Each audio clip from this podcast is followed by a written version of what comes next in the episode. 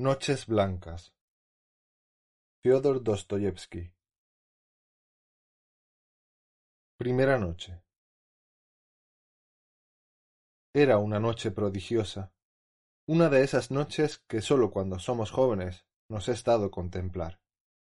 El cielo aparecía tan claro que, aun sin querer, al mirarlo, no había más remedio que preguntarse si bajo un cielo semejante podían vivir criaturas perversas. Forzoso es reconocer que semejante cuestión sólo se la plantea uno cuando es joven, muy joven. Ojalá Dios reviva con frecuencia esa edad en vuestra alma.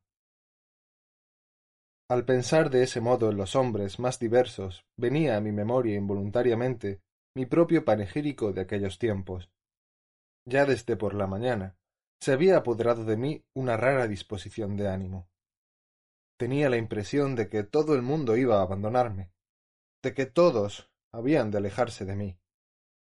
Cualquiera tiene derecho ahora a preguntarme Bien, ¿quiénes son esos todos?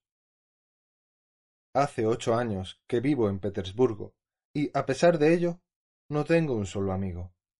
¿Para qué preocuparme de hacer amigos? Ya lo soy yo de todo Petersburgo. Por eso precisamente tengo la sensación de que todos me abandonan, de que todo Petersburgo está a punto de irse para gozar del frescor del verano. Casi me produce inquietud pensar que voy a quedarme solo, y siento profunda tristeza desde hace tres días.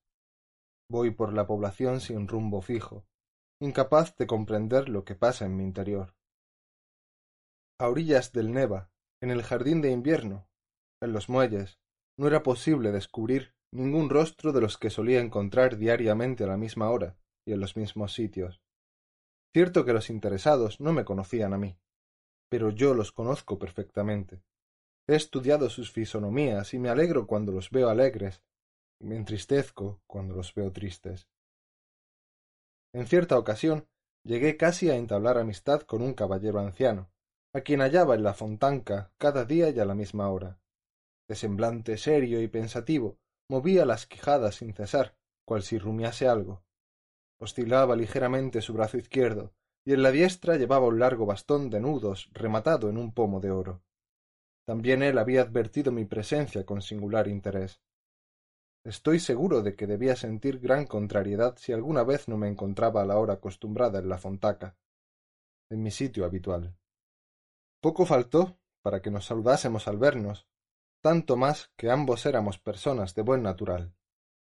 Hace poco, Después de haber estado dos días sin vernos, nos encontramos al tercero y a punto estuvimos de llevarnos la mano al sombrero. Afortunadamente recapacitamos a tiempo, dejamos caer nuestras manos y pasamos frente a frente con muestras de mutua satisfacción en el rostro. También conozco los edificios. Cuando paso ante ellos se diría que cada casa echa a correr apenas me ve, saliéndose dos pasos de su fachada, y me mira por todas sus ventanas como si dijera Buenos días. Aquí estoy. ¿Qué tal le va? Yo, gracias a Dios, estoy tan ricamente. Pero en mayo me levantarán otro piso. O bien Buenos días. ¿Cómo está usted? Mañana me revocan la fachada. O finalmente Sepa que hubo fuego y poco faltó para que ardiera toda. ¡Qué susto pasé! Tengo mis favoritos entre estos edificios, y hasta buenos amigos. Este verano un arquitecto va a operar a uno de ellos. Lo reconstruirá y lo dejará como nuevo. Precisamente debo pasar por allí cada día, para que mi amigo no me aplaste por completo. Jamás olvidé la historia de mis relaciones con aquella casita, color rosa claro, tan querida para mí. Era una casita encantadora. Me miraba siempre con gran afecto, y se sentía tan orgullosa de su hermosura entre sus vulgares vecinas que mi corazón reía gozoso cuando pasaba ante ella. Al penetrar en la calle la semana pasada y mirar hacia mi amiguita escuché un lastimero clamor. Me han pintado de amarillo. ¡Qué brutos! ¡Qué perversos! No respetan ni las columnas ni las cornisas. Y en efecto, mi amiguita estaba amarilla como un canario. Me enojé de tal modo que estuve a punto de coger la ictericia, pues se me revolvió la bilis y todavía no me siento con valor para ver de nuevo a mi pobre amiguita, color celeste imperio, por mor de aquellos desalmados. Ahora se comprenderá hasta qué extremo conozco a todo Petersburgo. Ya expliqué la rara inquietud que durante tres días me torturó, hasta que logré descubrir su causa. Me sentía inquieto por la calle al no ver a éste, ni a aquel, ni al otro. ¿Dónde diablos estarán? me preguntaba. Y cuando llegaba a casa también me hallaba a disgusto. Apenas me conocía a mí mismo. Invertí inútilmente dos tardes en averiguar qué podía faltarme entre las cuatro paredes de mi casa. No comprendía la razón de sentirme tan incómodo en ella. Escrutaba con mirada investigadora las verdes paredes ennegrecidas por el humo, fijaba la vista en el techo, donde Matriona protegía las telarañas con éxito sin par, pasaba revista a todo el mobiliario, especialmente a las sillas, e inquiría mentalmente si no sería éste la causa de mi profundo malestar. Hoy todo ha cambiado, pues no soy ya el mismo. Hasta se me ocurrió llamar a Matriona y reconvenirla paternalmente por la legión de telarañas y el descuido en que se hallaba todo. Pero ella se limitó a mirarme con ojos asombrados y se fue sin responder palabra. Las telarañas siguen incólumes, colgadas del techo. Pero esta mañana adiviné la causa. Todo el mundo se va de veraneo y yo me quedo aquí solo. Se han largado. Ruego al lector que perdone expresión tan poco académica, pero en aquel momento no se me ocurrió el vocablo clásico. Cada día, cada hora, los vecinos de Petersburgo abandonaban la ciudad si no la habían abandonado ya. Todo caballero de edad y de aspecto respetable que montaba en un drosky se convertía a mis ojos en un honrado padre de familia que dejaba la ciudad para pasar el resto del día entre sus familiares. Los transeúntes ofrecían un aspecto completamente distinto, cual si dijeran a todo el mundo Estamos aquí por casualidad. Dentro de un par de horas nos encontraremos en el campo. A veces unos suaves deditos, largos y blancos, repiqueteaban en los cristales de una ventana antes de abrirse. Luego asomaba una linda cabecita de una hermosa joven, cuya dulce vocecita llamaba a la florista. Imaginaba yo que aquellas flores se encontraban allí por casualidad, y que la muchacha las compraba para llevárselas consigo, y no para recrearse junto a aquella maceta, en la que dos corolas abiertas resplandecían en la exigua estancia como un pedazo de primavera. Tan grandes progresos realizaba en mi nueva profesión de pesquisidor que no tardé en poder señalar, sin temor a equivocarme, y con sólo mirar su aspecto exterior, el lugar de veraneo escogido por cada individuo. Los vecinos de las elegantes isbas o de las villas próximas a Peterhof se caracterizaban por su refinada elegancia en el andar y en cada uno de sus gestos, en sus trajes y sombreros de verano, en los espléndidos carruajes en que venían a la ciudad. Los habitantes de Pargalovo se caracterizaban por su discreta mesura, los de la isla de Krestovska por su imperturbable jovialidad. Cuando me encontraba con una larga hilera de mozos de equipaje que pañuelo en mano remoloneaban junto a sus atestadas carretillas donde se bamboleaban montañas de mesas, sillas, divanes turcos y no turcos, y en cuya cima una reina de fogón de azorado semblante vigilaba con ojos de lince todo aquel magnífico aparato a fin de que nada se perdiera por el camino. Cuando al pasear junto al Neva o el Fontaca veía un par de lanchas cargadas de utensilios domésticos y que bogaban rumbo a las islas o corriente arriba, me parecía que todo el mundo se levantaba y salía en caravana de la ciudad, y que Petersburgo quedaba transformado en un desierto, de forma que yo sentía un bochorno enorme y me ponía de mal humor al ver que era el único de todos sus habitantes, que no tenía la más remota posibilidad, ni tampoco razón alguna, de salir de veraneo. Sin embargo, yo estaba dispuesto a montar en cualquier carretilla y a acompañar a todo el que subía en un drochky, pero nadie se dignaba invitarme. Parecía que todos me hubieran olvidado, como si les fuera totalmente ajeno. Con frecuencia daba largos paseos por las calles, sin saber en realidad a dónde me dirigía. En cierta ocasión llegué hasta los límites de la ciudad. Sentí gran alegría. Me deslicé al otro lado de la barrera y seguí por entre campos y praderas sin notar el menor cansancio cual si me hubiese liberado de una pesada carga. Quienes pasaban junto a mí me miraban con semblante afectuoso, que venía a ser como un saludo.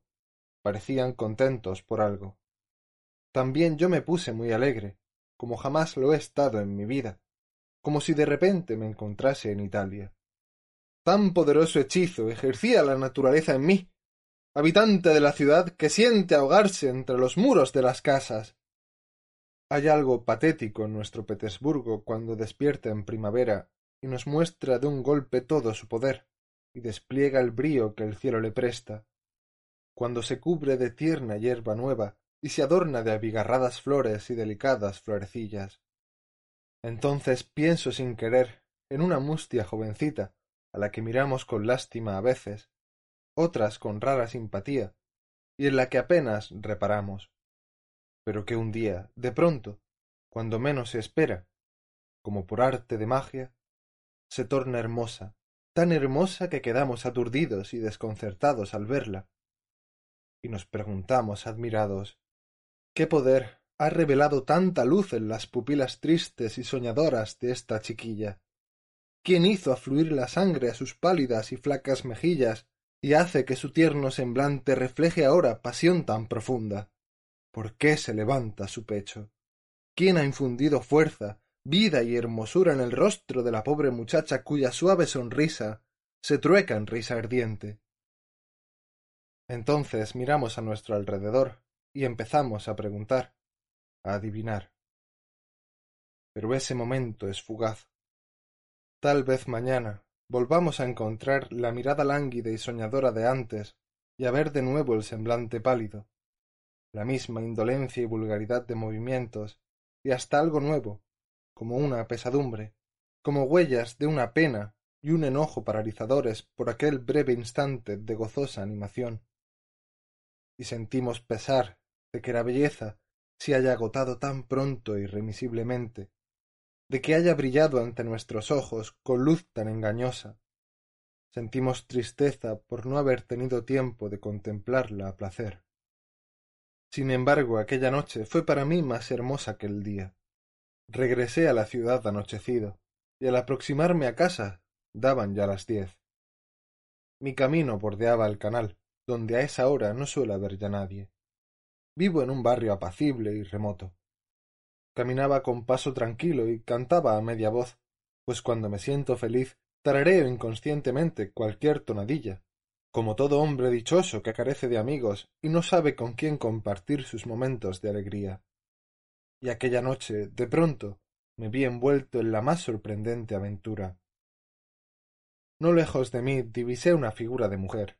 Estaba en pie y apoyaba los codos en el pretil del malecón, mirando abstraída las turbias aguas del canal. Llevaba puestos un sombrerito amarillo encantador y una coquetona capita negra. Es una muchachita seguramente morena, pensé.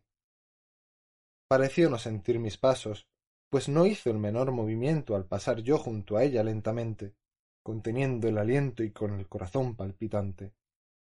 Qué raro, pensé. Tal vez esté ensimismada en sus pensamientos. De pronto me estremecí. Hasta mí llegaban sollozos apagados. La muchacha debía estar llorando. Poco después volvió a sonar otro sollozo, y luego otros más. El corazón me dio un vuelco. Aunque excesivamente tímido con las mujeres, eran tan excepcionales las circunstancias. Tomé una determinación y me acerqué a la joven, y habría comenzado por saludarla con el irremisible Señorita, de no haber recordado que esa expresión se encuentra mil veces en todas esas novelas rusas en que se describe el ambiente de la buena sociedad. Sólo esto me contuvo. Mientras buscaba en mi imaginación un saludo adecuado, volvió en sí la joven, miró en torno suyo y, al verme, bajó al instante la mirada y se alejó discretamente. La seguí y ella lo advirtió, pues abandonó el muelle, cruzó el arroyo y continuó por la otra acera. No me atreví a seguirla. Mi corazón temblaba como el de cautivo pajarillo. Pero en aquel momento la casualidad vino en mi ayuda. En la acera contraria surgió junto a mi desconocida un caballero, un caballero de edad sólida, pero de porte que no le acreditaba de tal se tambaleaba al andar y tenía que apoyarse en las paredes para no dar con su humanidad en tierra. La mujer siguió andando con la vista baja, sin mirar a su alrededor, y con esa ligereza propia de las jóvenes que no quieren que se les acerque nadie, y menos para acompañarlas hasta su casa. El señor tambaleante jamás le habría alcanzado de no haber recurrido con singular malicia a algo imposible de prever. Sin pronunciar palabra ni llamar la atención de ella, se irguió de pronto y empezó a seguirla. Caminaba la muchacha ligera como el viento, pero el caballero se le acercó rápidamente y la alcanzó. La muchacha profirió un grito y yo di gracias al destino por el bastón que llevaba en mi diestra. Rápidamente me trasladé a la otra acera. El individuo comprendió al instante mis intenciones y volvió a su juicio. Nada dijo. Retrocedió y, cuando ya era imposible comprender sus palabras por la excesiva distancia, comenzó a protestar enérgicamente por mi proceder. Cójase usted de mi brazo, aconsejé a la desconocida. No se atreverá a molestarla de nuevo. En silencio puso ella su manita, temblorosa de emoción y de susto, en mi brazo. Intempestivo caballerete. cómo te bendecía yo en aquel instante. Lancé una furtiva mirada a mi desconocida. Parecía encantadora y era morena, según me había parecido.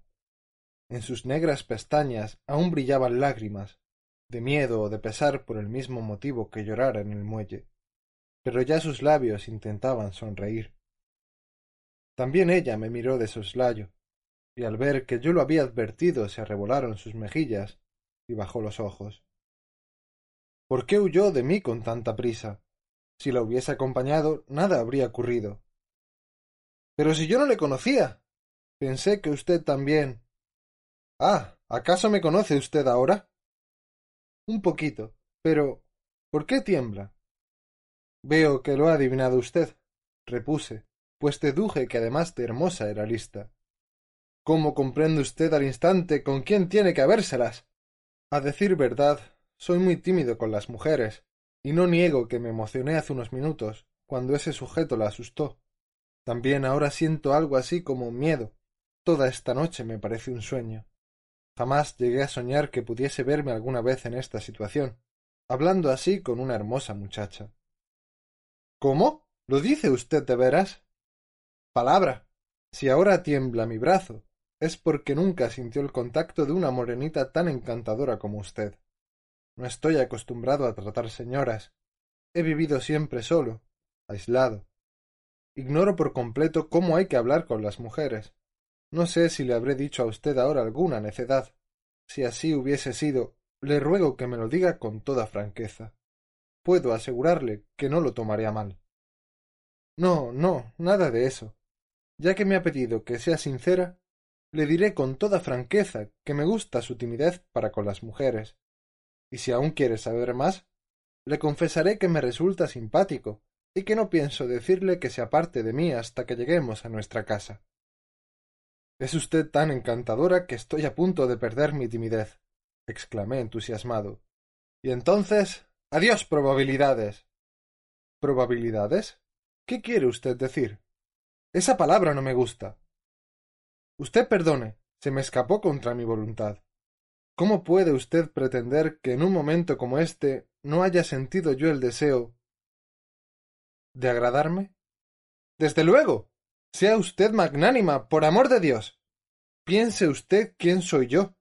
Tengo ya veintiséis años y apenas he tenido trato con la gente.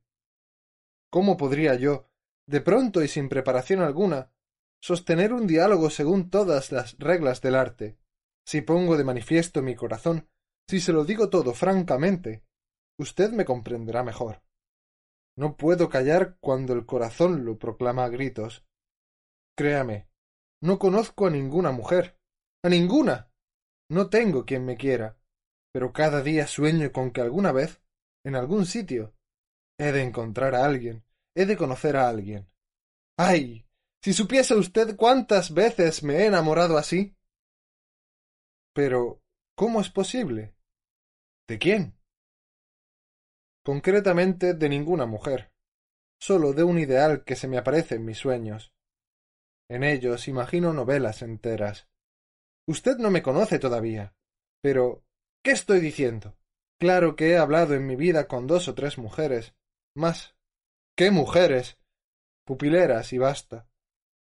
Quiero contarle algo muy entretenido. Varias veces he estado tentado de acercarme a alguna señorita en la calle y entablar conversación con ella sin más ni más. Claro que cuando ella fuese sola, y con todo respeto, pero también lleno de pasión, y decirle lo solo que estoy en el mundo y rogarle que no me eche de su lado, pues entonces no tendría ninguna otra ocasión de hablar con una mujer. Pensaba decirle que es un deber de toda mujer no rechazar las humildes súplicas de un hombre tan desdichado como yo, que sólo le pido que me permita decirle dos palabritas fraternales, que me muestre un poquito de compasión y que no me arroje de su lado desde el primer momento, sino que crea en mi palabra y oiga lo que deseo decirle. Y si lo toma a risa, será igual. Espero que al menos me conceda alguna esperanza y me diga dos palabras que llenen de alegría mi ánimo, aunque no hayamos de volver a vernos. Pero usted se ríe. Bien. Sin embargo, yo lo decía por. No se enfade usted conmigo. Me río porque usted es su único enemigo. Estoy segura de que, si usted lo intenta, conseguirá lo que pretende, aunque sea en plena calle. Ninguna mujer, de no ser una perversa o una tonta, salvo si está malhumorada en aquel momento por alguna razón, será capaz de rechazarle sin escuchar esas dos palabras que dice, sobre todo si se lo pide con tanta humildad. Pero no, ¿qué digo? Cualquiera le tomaría a usted por loco. Yo hablaba juzgando por mis sentimientos. También yo sé a qué atenerme respecto a los hombres. Muchas gracias. exclamé. No sabe usted la dádiva que con sus palabras acaba de hacerme. Bien, bien. Ahora dígame en qué ha conocido que yo soy una mujer digna, de su atención y de su amistad. Es decir, que no soy ninguna pupilera, como usted decía antes. ¿Por qué se decidió a acercarse a mí? ¿Por qué? ¿Por qué? Usted iba sola, apareció aquel individuo y se comportó con usted como un grosero. Era de noche. Fácilmente reconocerá usted que mi deber. No, no. Me refiero a cuando estábamos en el muelle.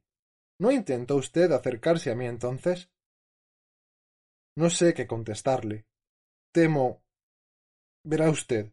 Estaba hoy tan contento.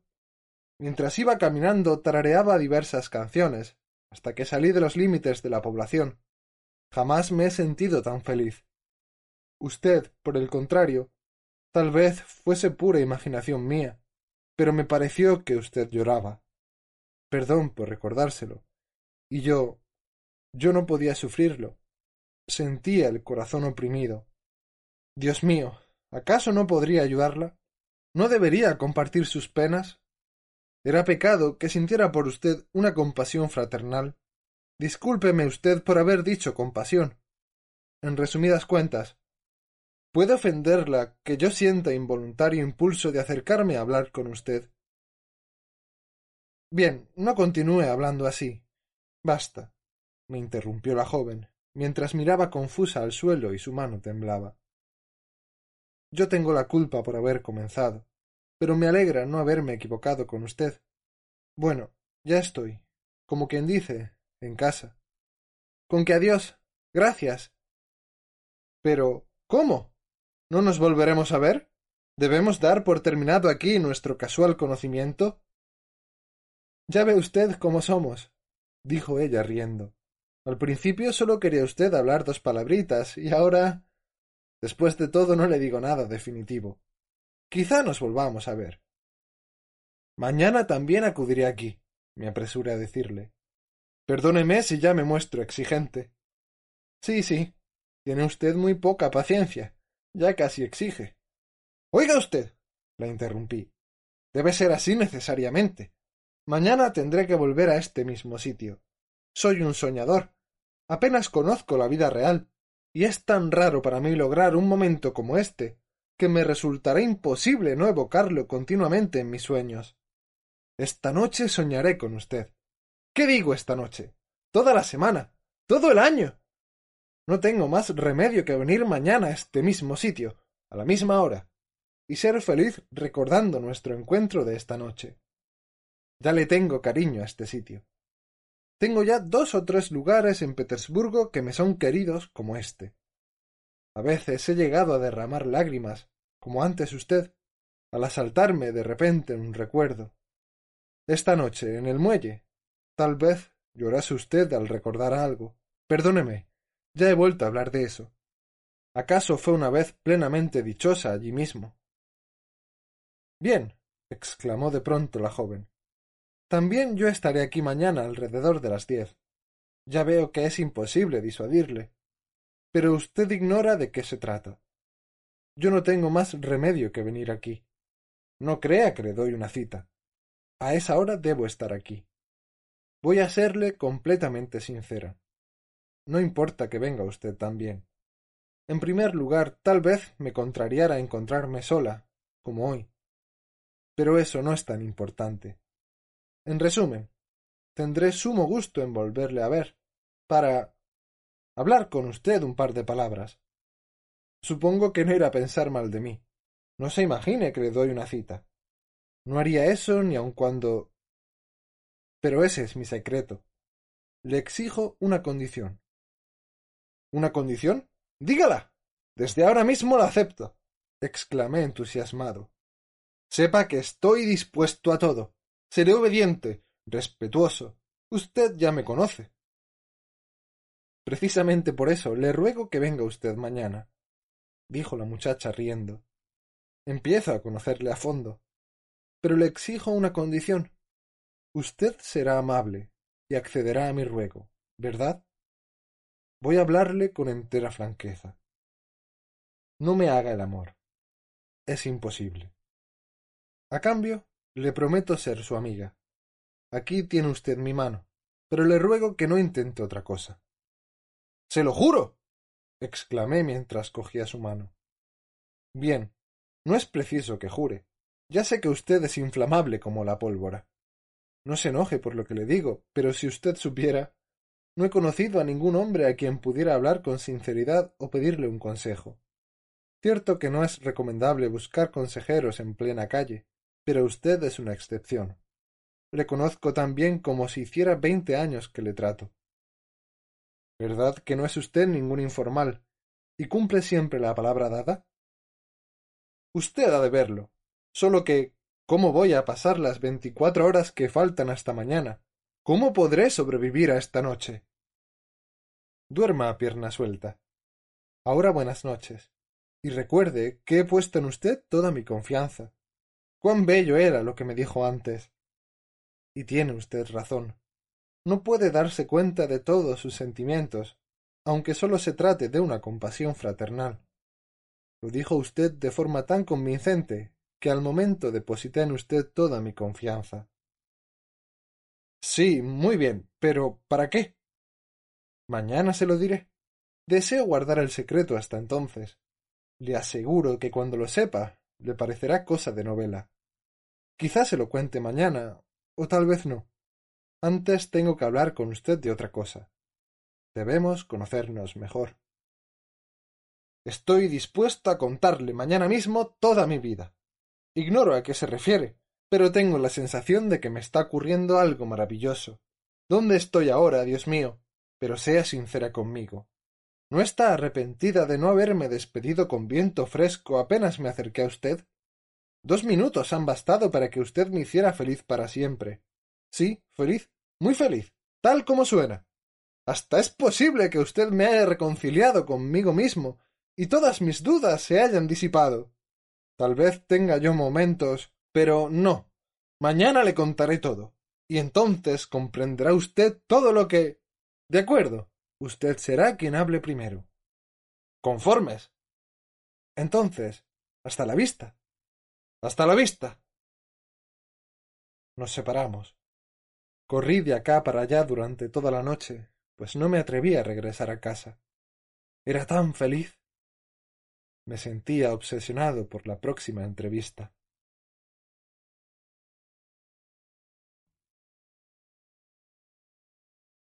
Segunda noche.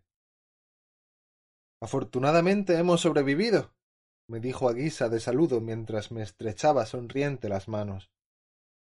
Hace dos horas que estoy aquí. Si supiera el día que he pasado. Me lo figuro. Pero vayamos al grano. ¿Por qué cree usted que he venido? Indudablemente no para hablar de satinos como anoche. Debemos ser más juiciosos. ¿Por qué más juiciosos? Yo estoy dispuesto a ello, pero creo que lo que ocurrió anoche es lo más juicioso que me ha sucedido en mi vida. ¿De veras? Pero mire, en primer lugar le ruego que no me apriete la mano de ese modo, y luego le participo que hoy he pensado mucho en usted. ¿Sí? Dígame cómo ha sido y qué resultado ha obtenido. ¿Resultado? Pues he llegado a la conclusión de que debíamos comenzar de nuevo. En resumidas cuentas, yo no le conozco a usted, y anoche me trató como una niña. Sí, señor, como una verdadera chiquilla. Mi buen corazón tuvo la culpa de todo. Así lo he reconocido y me he echado un buen sermón, como suele suceder al final cuando examinamos nuestros actos. Deseo reparar las faltas, y por ello he decidido enteramente antes muy prolijamente de cuanto concierne a su persona. Pero al no conocer a nadie que pueda darme datos de su vida, usted mismo debe contármelo todo, pero todo y sin perder detalle. Vamos a ver. ¿Qué clase de hombre es usted? Pronto. Empiece a contarme usted su historia. ¿Historia? exclamé yo, asustado. Mi historia. Pero. ¿quién le ha dicho que la tenga? Yo carezco de historia. No tiene más remedio que tenerla.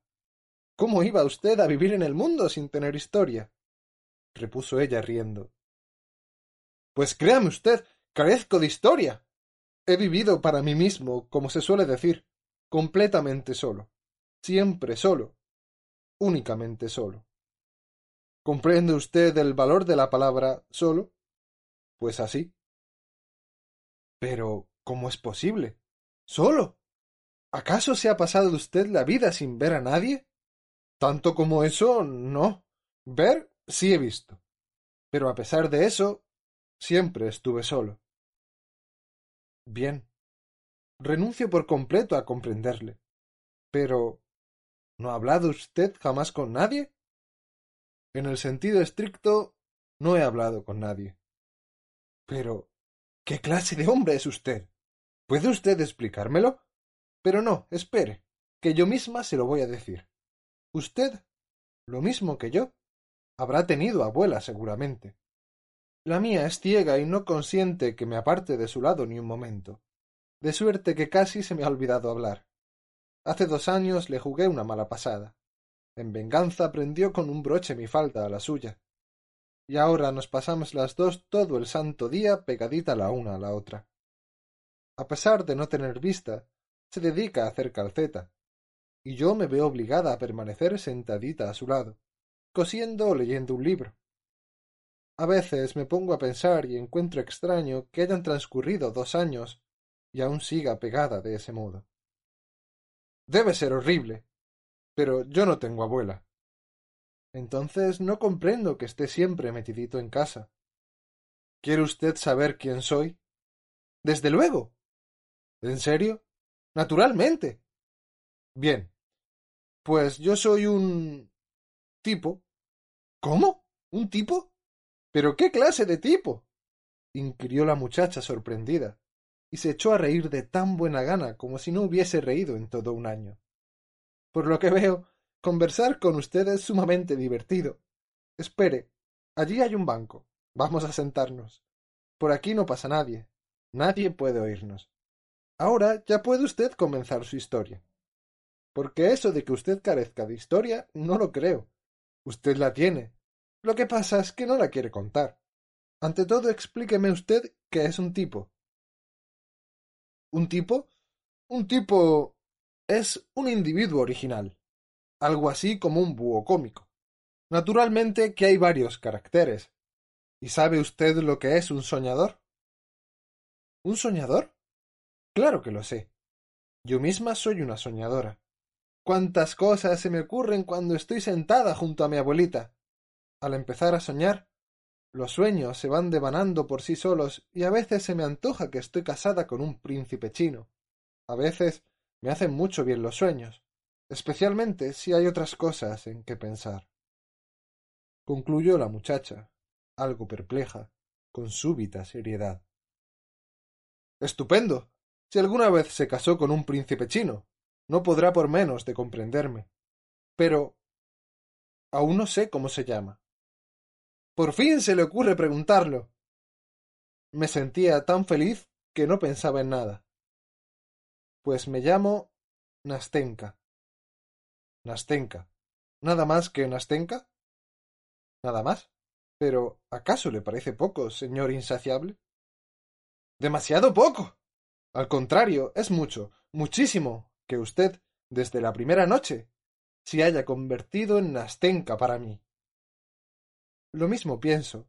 Bien, ¿y qué más? Escuche, Nastenka. Verá qué historia más cómica.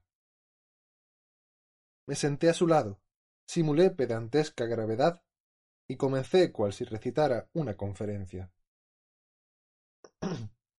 Tal vez usted ignore, Nastenka, que hay aquí en Petersburgo rincones verdaderamente extraños.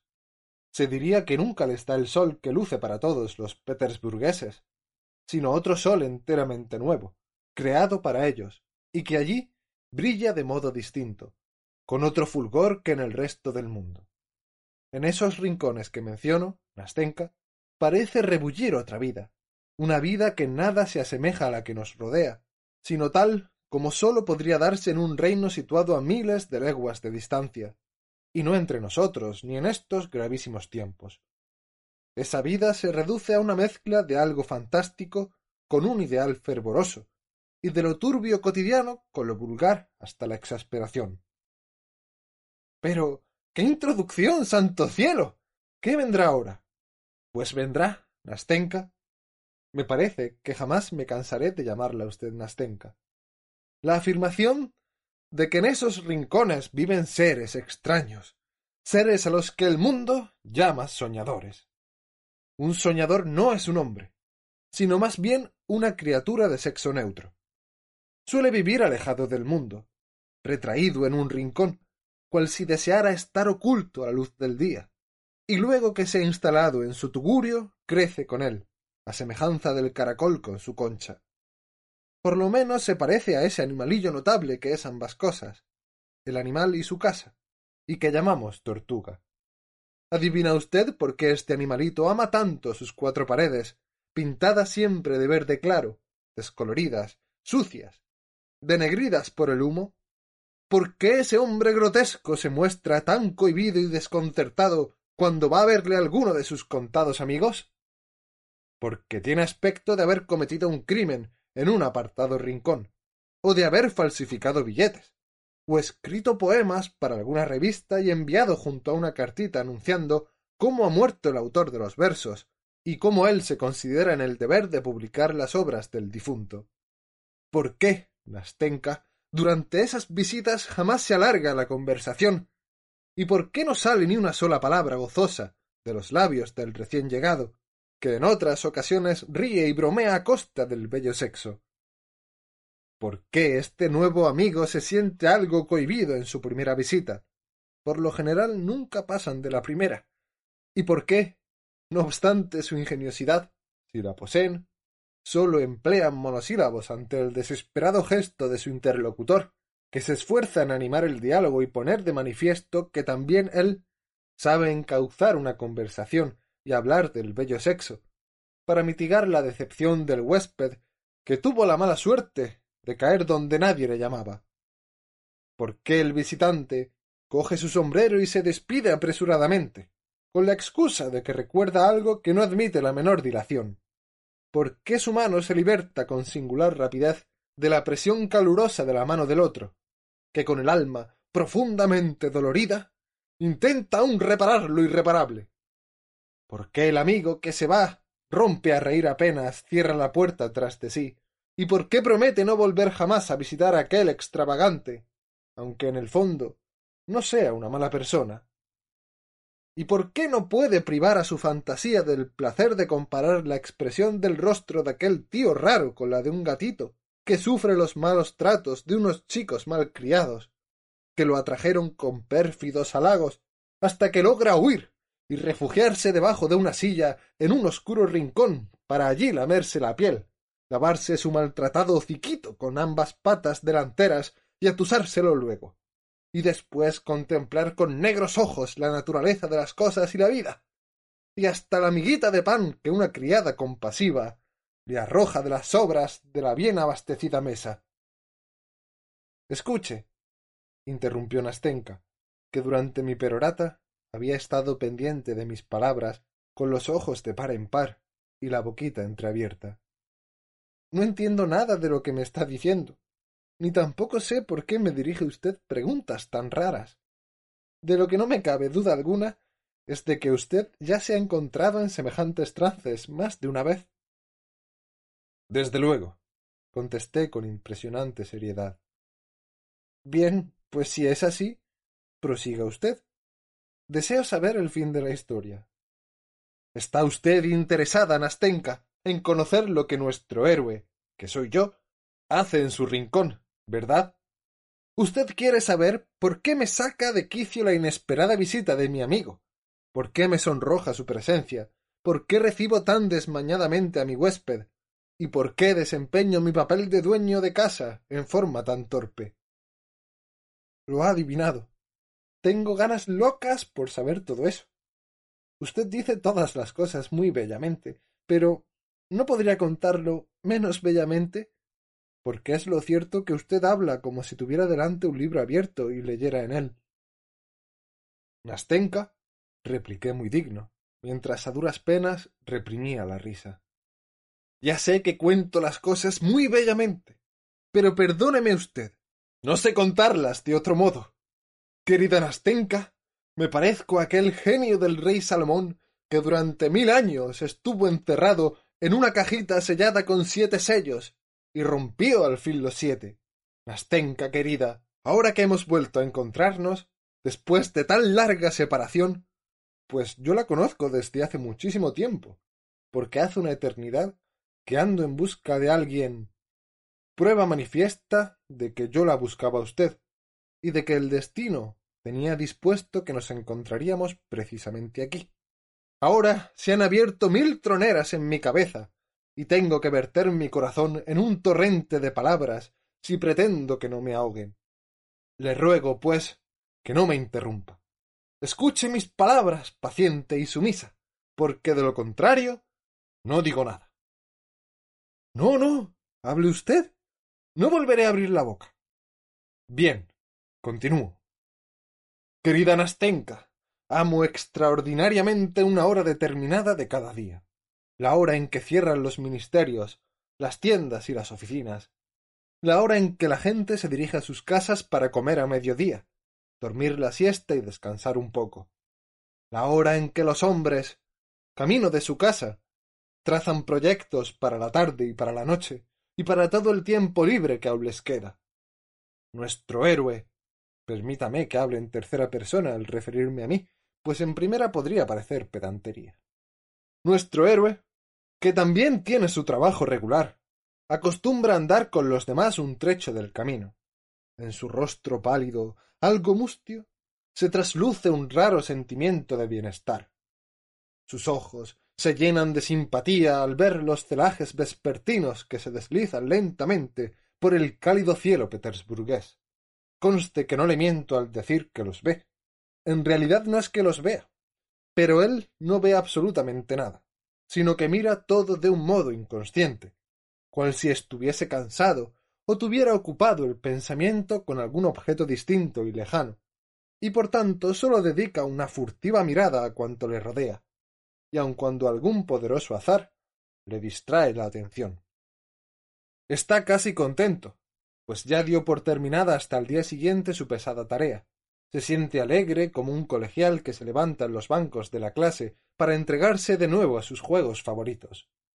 Si usted, Nastenka, le observa de reojo, verá que esa alegría ha comenzado a actuar en forma beneficiosa sobre sus excitados nervios y sobre su fantasía, de morbosa excitabilidad. ¿Cree usted que él piensa en comer? ¿O en la tarde que tiene por delante? ¿Qué es lo que parece preocuparle? ¿Será aquel caballero que con singular cortesía y en forma tan pintoresca saluda a esa dama que pasa junto a él en aquel magnífico carruaje? no Nastenka. Todas esas minucias se le dan un ardite. Ahora es rico de su vida particular, tan suya. De repente se ha vuelto rico, y el último destello del sol no brilló en balde, pues despertó en su ardiente corazón multitud de impresiones. Apenas se fija ahora en el camino, cuyas menores particularidades observar hace un momento con tanto interés. La diosa fantasía le ha vuelto ya en su áurea red y le ofrece abigarradas visiones de una vida arbitraria y prodigiosa, y tal vez le elevó ya con mano caprichosa desde la recia acera de granito, por la que regresa a su casa, hasta lo más alejado del mundo, el séptimo cielo. Si pretende ahora entablar de buenas a primeras conversación con él, y preguntarle dónde se encuentra en ese instante, o qué calle atraviesa, no obtendría respuesta. Probablemente se ruborizaría de enojo y le contestaría lo primero que se le ocurriera. Por eso se detiene de pronto y se queda mirando a su alrededor, como si estuviese asustado, sólo porque una anciana le detuvo en medio de la acera y le preguntó por una calle que ignora dónde está. Prosigue su camino contrariado y ceñudo, sin advertir que más de un transeúnte se ríe al verle, que otro le sigue con la mirada, y que una señorita que le apartó angustiada se echa a reír como una chiquilla al contemplar su facha tan grotesca, la soñadora sonrisa y los gestos deslavazados de sus manos. Pero esa loca fantasía se llevó en sus juguetonas alas a la anciana, a los transeúntes curiosos y a los mozos rústicos que buscan en sus barcas el descanso vespertino en el Fontaca. Supongamos que nuestro héroe se encuentra por el momento junto al muelle del canal. Todo se lo llevó ya la fantasía caprichosamente en su red, como la telaraña a las moscas, y con el botín recién cogido entra el tipo raro en su casa. Se sienta a la mesa y come, y no vuelve en sí hasta que Matriona, su malhumorada y taciturna patrona, le ofrece la pipa. Entonces advierte asombrado que ya comió, y sin embargo no se percató de ello. Oscurece en su alcoba, tiene el alma vacía y triste. Todo un imperio de ensueños acaba de desvanecerse a su alrededor.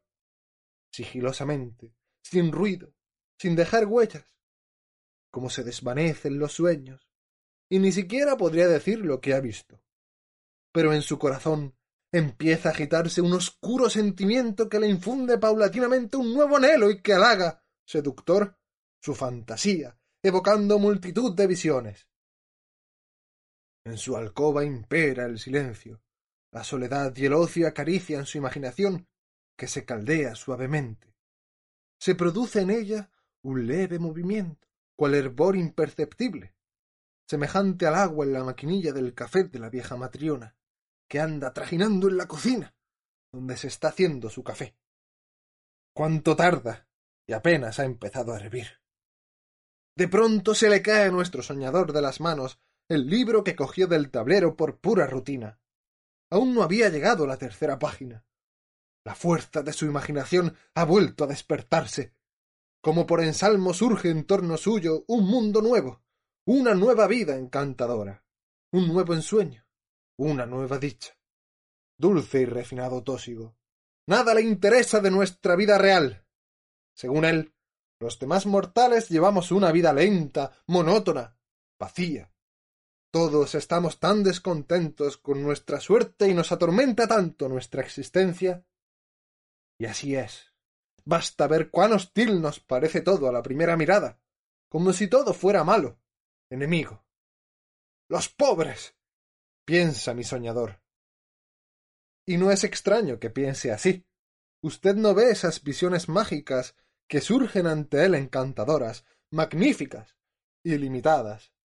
En esas visiones aparece en primer término nuestro soñador, con su yo querido. Usted no ve qué aventuras y acontecimientos le suceden. Me preguntará usted, pero ¿en qué sueña? ¿Para qué preguntarlo? Sueña en todo, sencillamente en todo. En el destino de un poeta que al principio no es reconocido y después despierta general entusiasmo, en su creciente amistad con Hoffman, en la noche de San Bartolomé, en Diana Vernon, en un héroe en la conquista de la ciudad de Kazán por el zar Iván Vasilievich, en una estrella de la escena, en una bailarina, en Juan Haas ante el concilio, en la resurrección de los muertos, en Roberto el Diablo. ¿Conoce la partitura? Huele a cementerio. En Mina y comparsa, en la batalla del río Beresma, en la poesía que se recita en la casa de la condesa VD, en Tantón, en Cleopatra y sus amantes, en una casita en Colomna, en un rinconcito propio en Petersburgo, donde tener sentadita a su lado una mujercita amada, que le escuche en las largas veladas invernales, con la boquita abierta y unos ojos como almendras. Exactamente igual como me está escuchando ahora usted, palomita mía. Escuche, Nastenka. ¿Qué le importa a nuestro apasionado Aragán esta vida terrestre que a nosotros nos encanta? Considera que es una vida mísera y despreciable, sin pensar que llegará un momento en que por un día de esa vida daría gustoso todas sus fantasías, y no por un día alegre, ni por una dicha que ni siquiera podrá elegir en esa hora del pesar y el arrepentimiento y del ineludible dolor. Pero aún no amaneció ese día terrible. Y él nada desea, pues está por encima de todo deseo, porque ya lo tiene todo, porque está ya saturado y él mismo, artista de su vida, puede modelarla a su capricho en cualquier momento. Y ese fantástico mundo de la fábula surge tan fácil, cual si no fuera todo un simple tejido cerebral. Nos sentimos tentados con frecuencia a creer que toda esa vida no es una creación del sentimiento, ni un juego caprichoso, insustancial y una imaginación engañosa, sino una realidad auténtica, algo que existe realmente, algo verdaderamente tangible, Vamos a ver, Nastenka. ¿Por qué en esos momentos del vivir irreal solemos contener la respiración? ¿Por qué? ¿A qué se debe que, como por efecto de un sortilegio inexplicable, se acelere el latido de nuestro pulso, las lágrimas acudan a nuestros ojos, las mejillas del soñador echen fuego y todo su ser parezca henchirse de un poder indefinible? ¿Por qué se pasa noches enteras sumido en placentera alegría y venturoso gozo, sin pensar en dormir. Y cuando la mañana vuelve a brillar con matices de rosa en los cristales de las ventanas, cuando las primeras luces del día penetran indecisas en el aposento y nuestro soñador, rendido y agotado, se tiende en el lecho y se queda adormilado, ¿por qué tiene entonces la sensación como de morirse de puro feliz con su espíritu morbosamente conmovido y el corazón dulcemente dolorido. Sí, Nastenka, así nos engañamos, y llegamos a creer que una pasión verdadera, carnal, conmueve nuestra alma. Creemos involuntariamente que en nuestros incorpóreos sueños hay algo palpable y vital. Tremendo engaño. Vamos a suponer por un momento que en el pecho del soñador acaba de despertarse el amor con un constante dolor. Basta mirarle para quedar convencido de lo real de su sentimiento. Si lo ve así, Nastenka querida, creerá usted que ni siquiera conoce a aquella que en sus sueños ama con pasión. Pero ¿la ha visto realmente? ¿No es producto de su propia fantasía? En realidad no ha hecho más que soñar con esa pasión. ¿Acaso no ha ido ella a lo largo de los años de su vida, cogida de la mano, formando una parejita sin preocuparse lo más mínimo de unir su vida con la de su rival.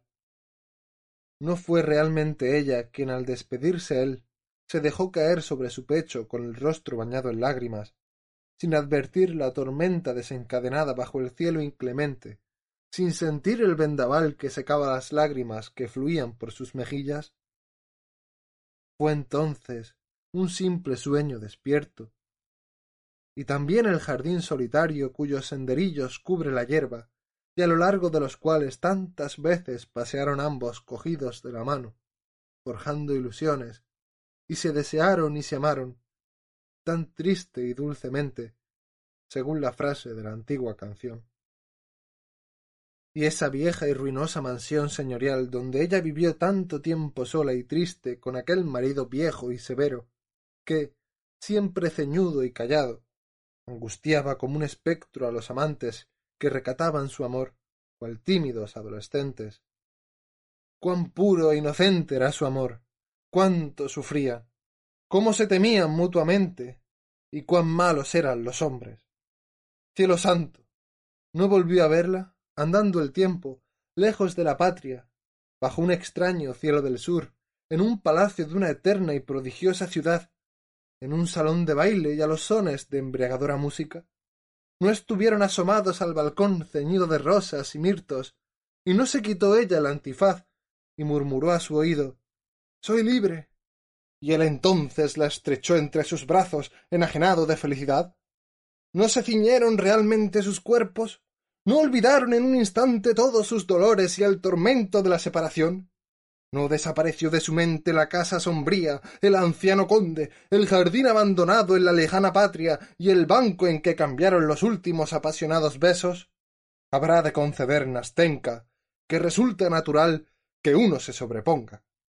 Aunque de momento se ponga colorado y quede lleno de confusión cual colegial cogido en el momento de guardarse en el bolsillo una manzana del cercado ajeno, cuando de repente se abre la puerta de la alcoba y un chico sanote, alegre y jovial, aparece en el umbral y nos saluda risueño, diciéndonos como si nada hubiera ocurrido Amigo mío, vengo de Pavlovsky. El anciano conde había muerto y ella era libre. Nos sentimos sumidos en un goce indefinible. Esto significaba la noticia de Pavlovsky. Hice una pausa. Mi apasionado soliloquio tocaba a su fin. Sentí unas ganas espantosas de prorrumpir en una carcajada, estentoria, estrepitosa, cual si tuviera precisión de dejar salir de mi interior algo envuelto en risa. Un diablillo maligno comenzaba a rebullir dentro de mí, me cogía por el cuello, me hacía cosquillas en la barba, en los párpados, en las cejas. Esperaba que Nastenka, que me miraba con ojos de mujer lista, se echara a reír de un modo infantil, incontenible, y lamentaba ya haber ido tan lejos en mis confidencias y haberle contado cosas que guardaba celosamente en mi interior desde hacía años. Durante años enteros me había ido preparando para enjuiciarme a mí mismo como a un reo, y en consecuencia dictarme mi propia sentencia. Ahora no me había podido contener, y había pronunciado esa sentencia, aunque sin hacerme la ilusión de poder ser comprendido. Con gran asombro por mi parte, ella permaneció callada breves instantes. Luego me estrechó la mano dulcemente y me preguntó con voz tierna, llena de simpatía ¿Verdaderamente ha vivido usted así toda su vida? Toda mi vida, Nastenka, respondí, desde que nací, y creo que será así hasta mi muerte. No, no, protestó ella emocionada, no es posible. De lo contrario también sería posible que yo me pasara toda la vida pegada a mi abuelita. ¿Sabe que no es nada agradable hacer siempre esa vida? Lo sé, Nastenka, exclamé, vehemente, sin poder ocultar mis sentimientos. Ahora comprendo que he perdido los mejores años de mi vida, y esta convicción me duele ahora más que nunca, ya que Dios mismo me ha enviado a usted, mi ángel bueno, para decírmelo y convencerme de ello. Ahora que estoy sentado junto a usted y hablo con usted, se me encoge el corazón al pensar en mi futuro, porque en la vida que tengo ante mí solo veo soledad, de nuevo esa vida ociosa, inútil y aburrida. ¿Qué podré soñar mejor y más bello que la vida, tras haber gozado realmente aquí, a su lado, los momentos más felices de mi vida? Que Dios la bendiga, querida amiga, por no haberme rechazado apenas desplegué los labios. Gracias a su bondad podré decir que, por lo menos, he tenido en mi vida dos noches felices. No, no. protestó vehemente Nastenka, con lágrimas en los ojos. No puede ser. No debemos separarnos así. ¿Que son dos noches? Nastenka, Nastenka querida. ¿Sabe que me ha reconciliado conmigo mismo para mucho tiempo? ¿Sabe usted que ya no tendré los negros pensamientos de las horas anteriores? ¿Sabe que tal vez no vuelva a preocuparme de haber incurrido en pecado y delito, pues semejante vida no es más que delito y pecado? No crea, Nastenka, que exagero. En ciertos momentos siento tal congoja, tal espanto. Me parecerá en esos momentos que jamás podré comenzar una nueva vida, pues más de una vez tuve la impresión de haber perdido todo sentimiento y toda sensibilidad para la vida, ya que he llegado a maldecirme a mí mismo. Terribles momentos de postración siguen a mis fantásticas noches, mientras sentimos que las masas humanas se agitan a nuestro alrededor en ruidoso tropel, y oímos y vemos cómo viven las criaturas, y vemos que la vida no obedece a nuestra voluntad, que no podemos moldearla como un sueño, que se renueva eternamente y permanece eternamente joven, y en ella ninguna hora es igual a la siguiente, mientras la fantasía, con su fuerza imaginativa, resulta desconsolada y pusilánime, y de una monotonía vulgar, esclava de la sombra, de la pura idea, esclava de las primeras nubecillas que ocultan de repente el sol y nos oprimen con amargo dolor el corazón, eterno enamorado del sol. Y ya en el dolor, ¡qué viva fantasía!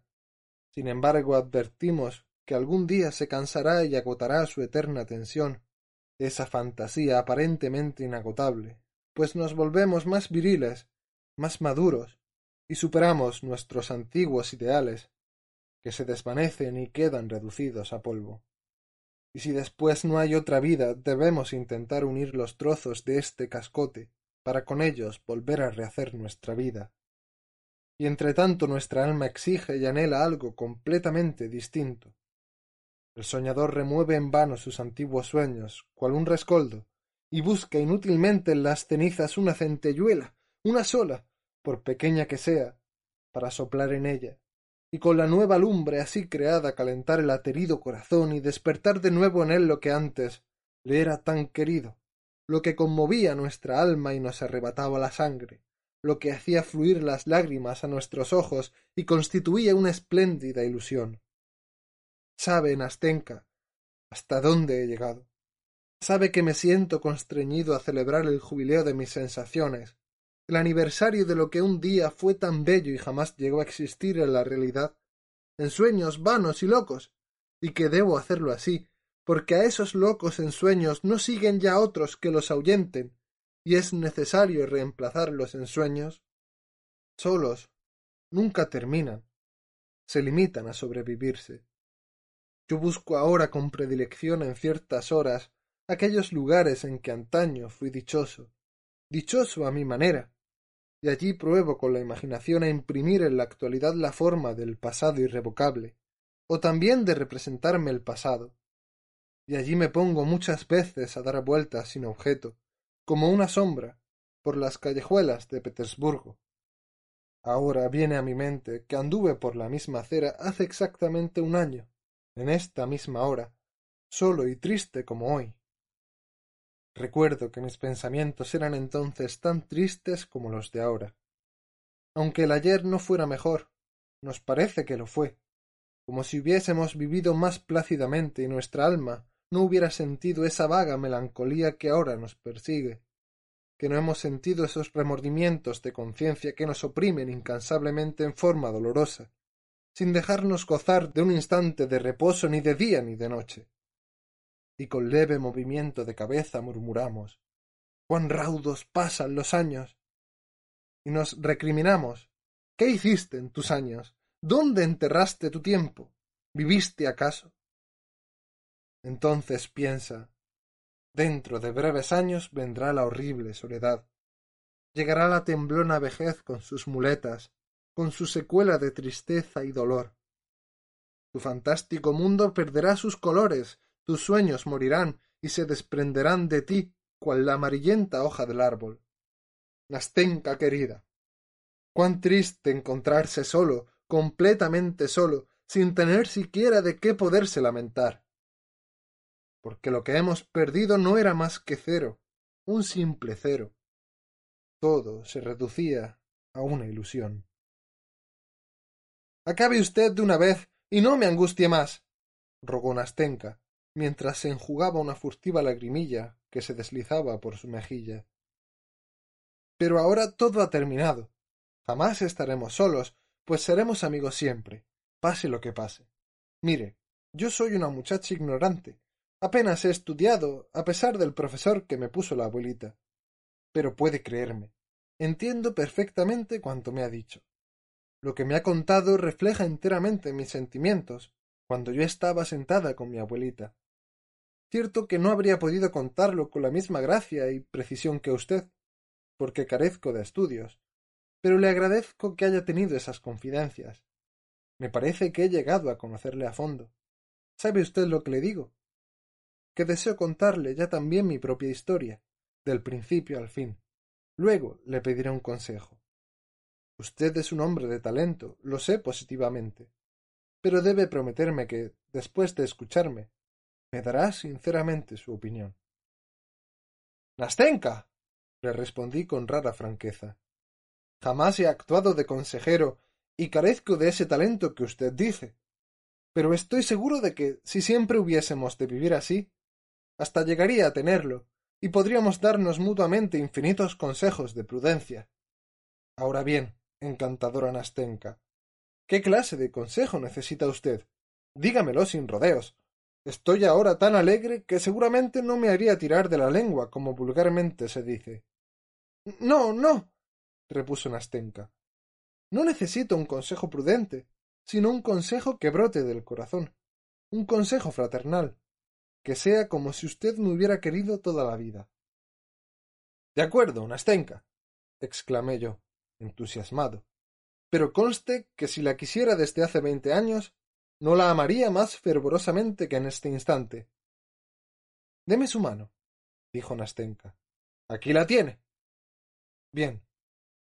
Pues preste usted atención, porque voy a contarle mi historia.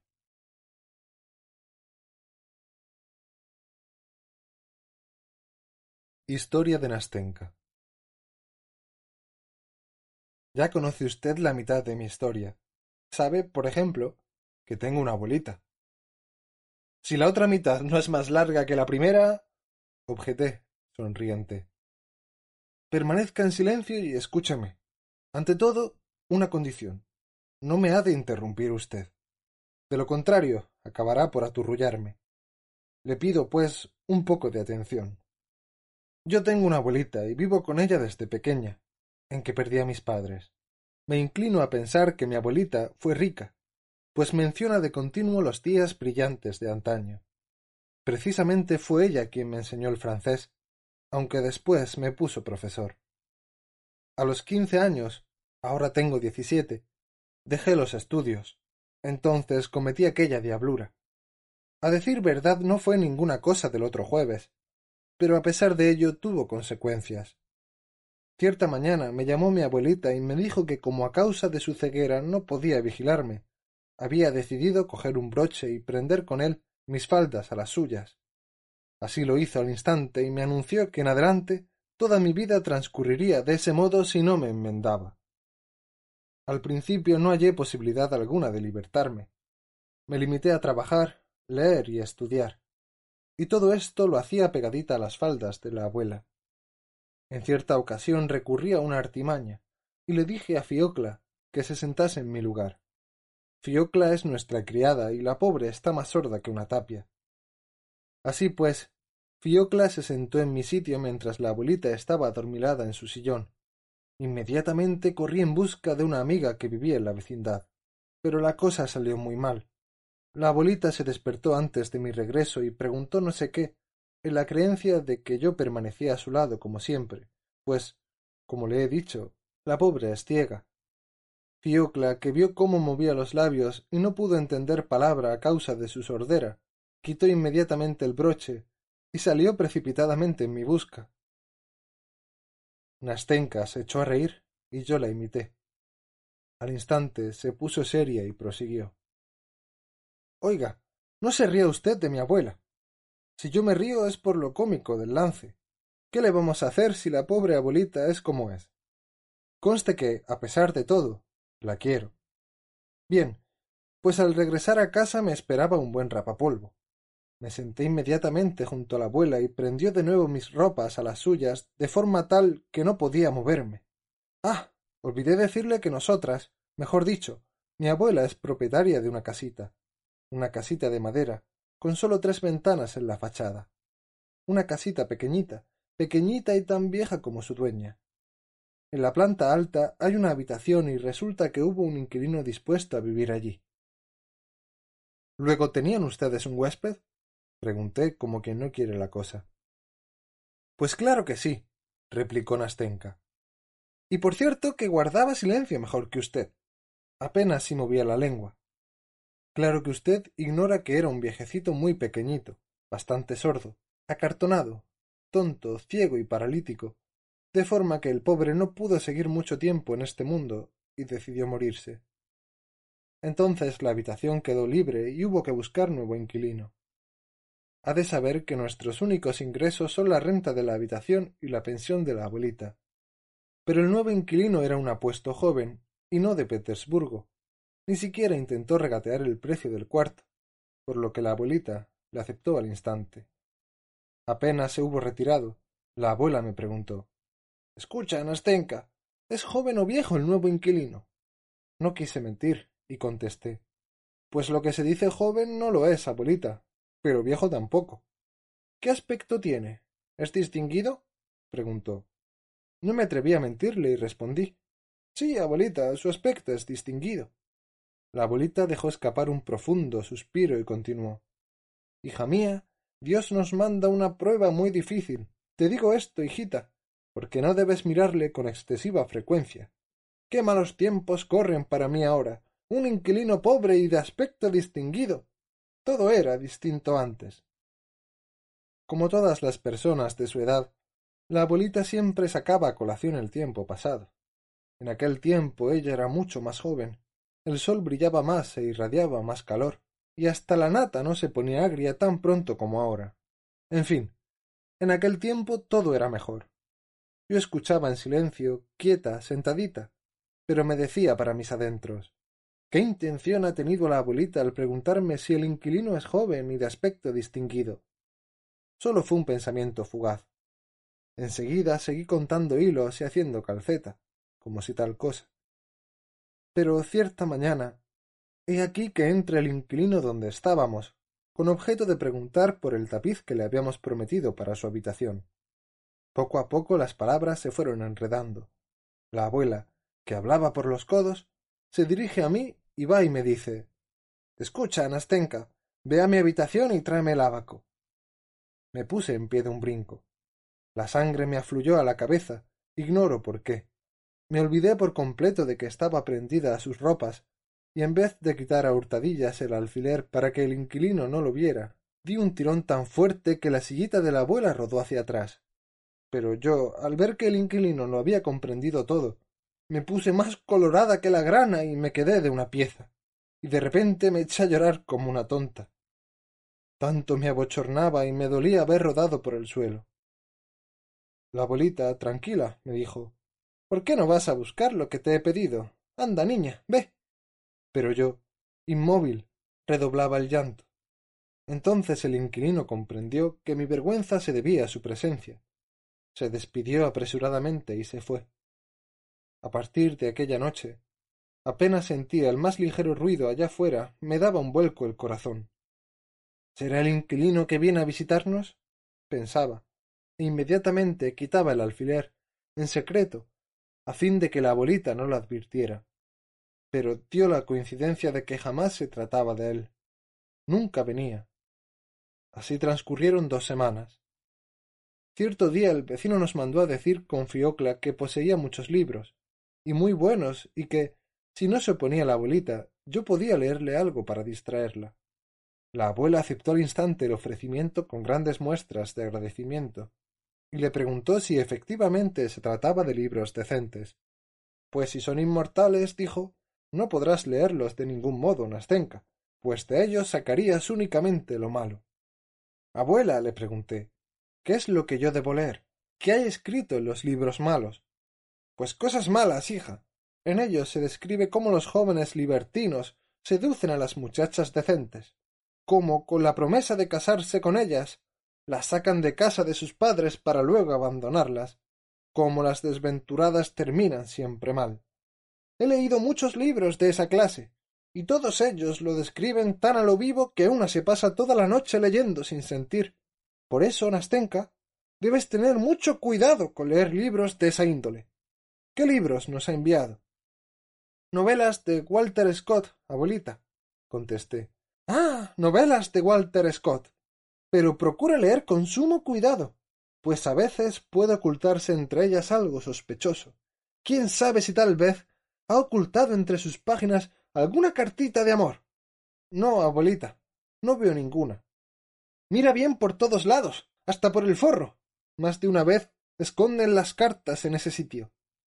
No, abuelita, tampoco hay nada en el forro. Bien, pero no olvides que toda circunspección es poca. Así empezamos a leer a Walter Scott, y un mes después ya habíamos dado cuenta de casi la mitad de los libros.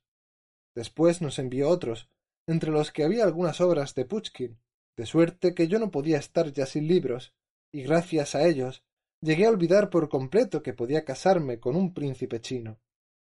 Así las cosas, quiso la casualidad que un día me encontrase a nuestro inquilino en la escalera. La abuela me había enviado en busca de no sé qué. El inquilino se detuvo sorprendido. Yo me puse encarnada. Y él se puso encarnado también. Reaccionó al punto, prorrumpió en alegre risa y me saludó, preguntándome por la salud de la abuelita. Enseguida inquirió si había leído los libros enviados. Yo contesté Sí, ya los he leído. ¿Sí? ¿Cuál es el que más le ha gustado? Yo respondí Pues los que han sido más de mi agrado son Ivanhoe y los de Puchkin. Por aquella vez dimos por terminada nuestra conversación con estas triviales palabras. Una semana después me lo encontré de nuevo en la escalera. Pero aquel día la abuela no me había enviado a buscar nada, sino que era yo quien necesitaba algo. Acababan de dar las dos de la tarde y yo sabía positivamente que nuestro inquilino regresaba a casa a esa hora. Buenos días. me dijo. Buenos días. ¿No se aburre usted sentada todo el santo día junto a su abuelita? Me preguntó. Al oír semejante pregunta noté, sin saber por qué, que mis mejillas se ponían encendidas como la grana. Sentí una molesta vergüenza, y sus palabras me produjeron resentimiento. Tal vez porque no era él el primero que me hacía esa pregunta. Estuve a punto de retirarme sin responderle, pero me faltaron las fuerzas. Es usted una chica muy buena, me dijo. Perdóneme por hablarle así, pero le aseguro que desearía hacer algo más bien que el que su abuelita le hace al parecer. ¿Carece usted de amiguitas que la visiten? Le contesté que no tenía ninguna, pues Maschenka, mi única amiga, se acababa de ir a Pskov. ¿Querría usted acompañarme al teatro alguna vez? me preguntó. ¿Al teatro? inquirí a mi vez. Pero ¿y la abuelita? Escuche, repuso. No veo la necesidad de que se lo diga. Puede venir sin que ella se entere. No, repliqué. No quiero engañar a la abuelita. Adiós. El inquilino se limitó a saludarme sin pronunciar palabra. Aquella misma tarde, apenas terminó su comida, bajó inesperadamente a visitarnos. Se sentó Estuvo hablando con la abuelita. Le preguntó si salía alguna vez de casa, si tenía amistades, y de repente va y dice Acabo de tomar un palco para esta noche en la ópera. Cantan El Barbero de Sevilla. Pero los amigos que debían acompañarme al teatro no pueden hacerlo por causas inesperadas y tendré que ir yo solo. El Barbero de Sevilla. exclamó la abuelita. ¿Es el mismo barbero que cantaban en otro tiempo? Sí, señora respondió él. Es el mismo. Al decir esto me miró de forma harto significativa, pero yo ya lo había comprendido todo. El corazón me latía violentamente, las piernas se me doblaban, y el rostro me echaba fuego. Entonces ya lo conozco, comentó la abuelita. ¿Cómo no iba a conocerlo? Si durante mi juventud he cantado la parte de Rosina en las tablas. ¿Y no le gustaría volverlo a oír esta misma noche en la ópera? le preguntó el inquilino. De esa forma aprovecharía mi entrada, que en caso contrario se perdería.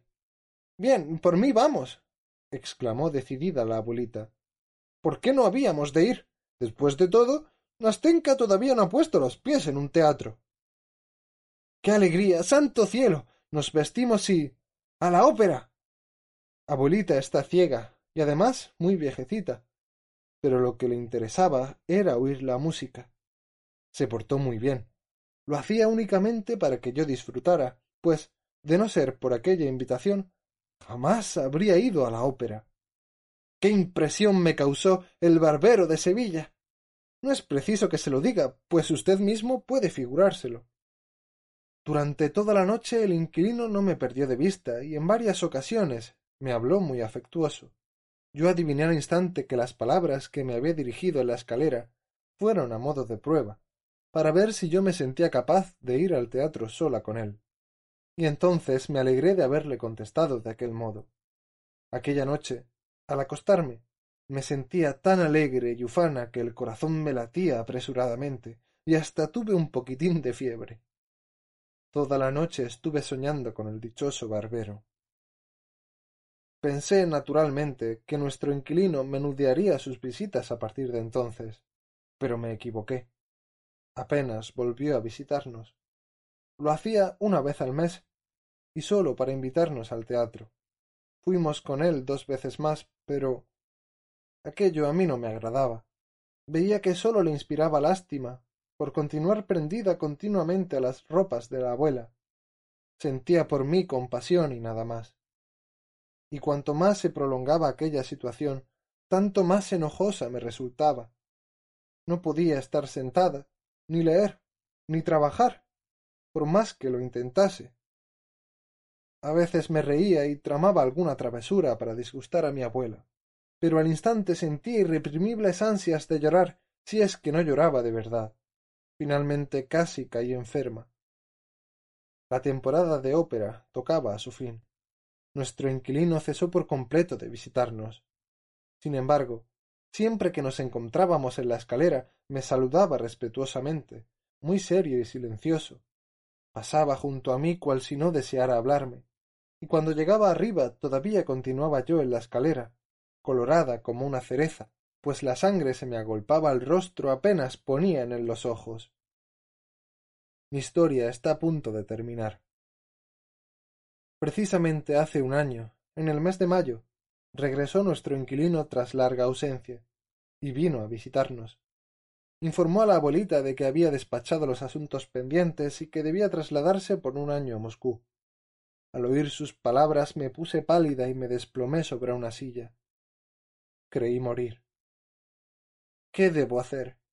Esta pregunta torturaba mi cerebro y me afligía sin cesar hasta que finalmente adopté una resolución. Mañana se va, pensé, y aquella misma noche decidí preparar mi equipaje, apenas la abuelita se hubiera dormido. Dicho y hecho. Formé un lío con mis vestidos y la ropa blanca, y, más muerta que viva, subí la escalera hasta el piso de nuestro inquilino. Creo que tardé más de una hora en subir la escalera. Al abrir la puerta de su alcoba, el inquilino dio un brinco y me miró cual si de un fantasma se tratara. Pero fue cosa de un momento. Cogió un vaso de agua, vino a mí y me lo ofreció. Apenas podía tenerme en pie.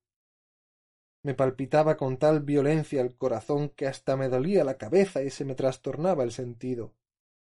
Al volver en mí coloqué el lío encima de su cama, me senté a su lado, oculté el rostro entre mis manos y prorrumpí en amargas lágrimas. Creo que él lo comprendió todo en un momento. Se sentó junto a mí, se puso extremadamente pálido y me miró con tal tristeza que se me partía el corazón. Oiga, Nastenka, no puedo. Soy muy pobre. No cuento con nada, ni siquiera con un empleo. Si nos casásemos, ¿de qué íbamos a vivir? Hablamos largamente.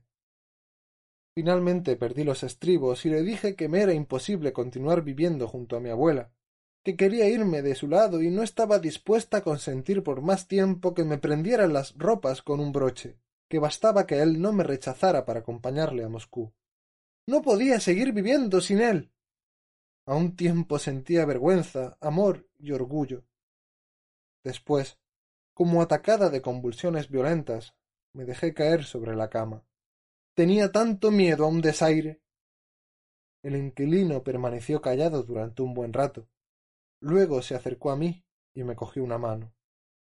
mi querida y encantadora Nastenka, me dijo con voz temblorosa, con un trémolo de llanto. Escucha lo que voy a decirte. Te juro que, si algún día estoy en situación de casarme, tú serás la elegida de mi corazón para hacerme feliz.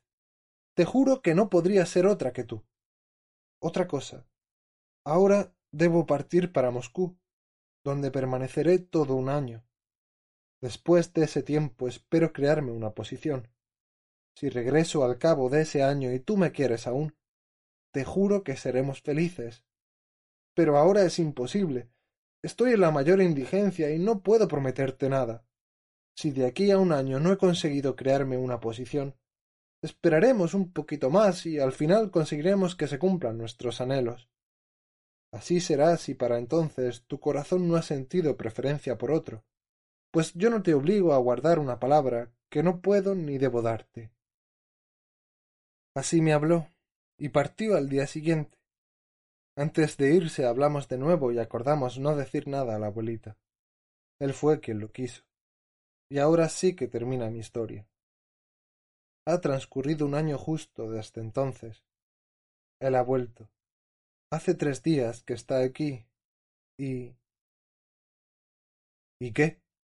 pregunté yo al ver que vacilaba, lleno de inquietud. Pues que ni siquiera ha venido a visitarnos, concluyó Nastenka, haciendo sobrehumanos esfuerzos por dominarse. Ni una carta, ni una palabra. Se detuvo. Permaneció silenciosa durante un rato.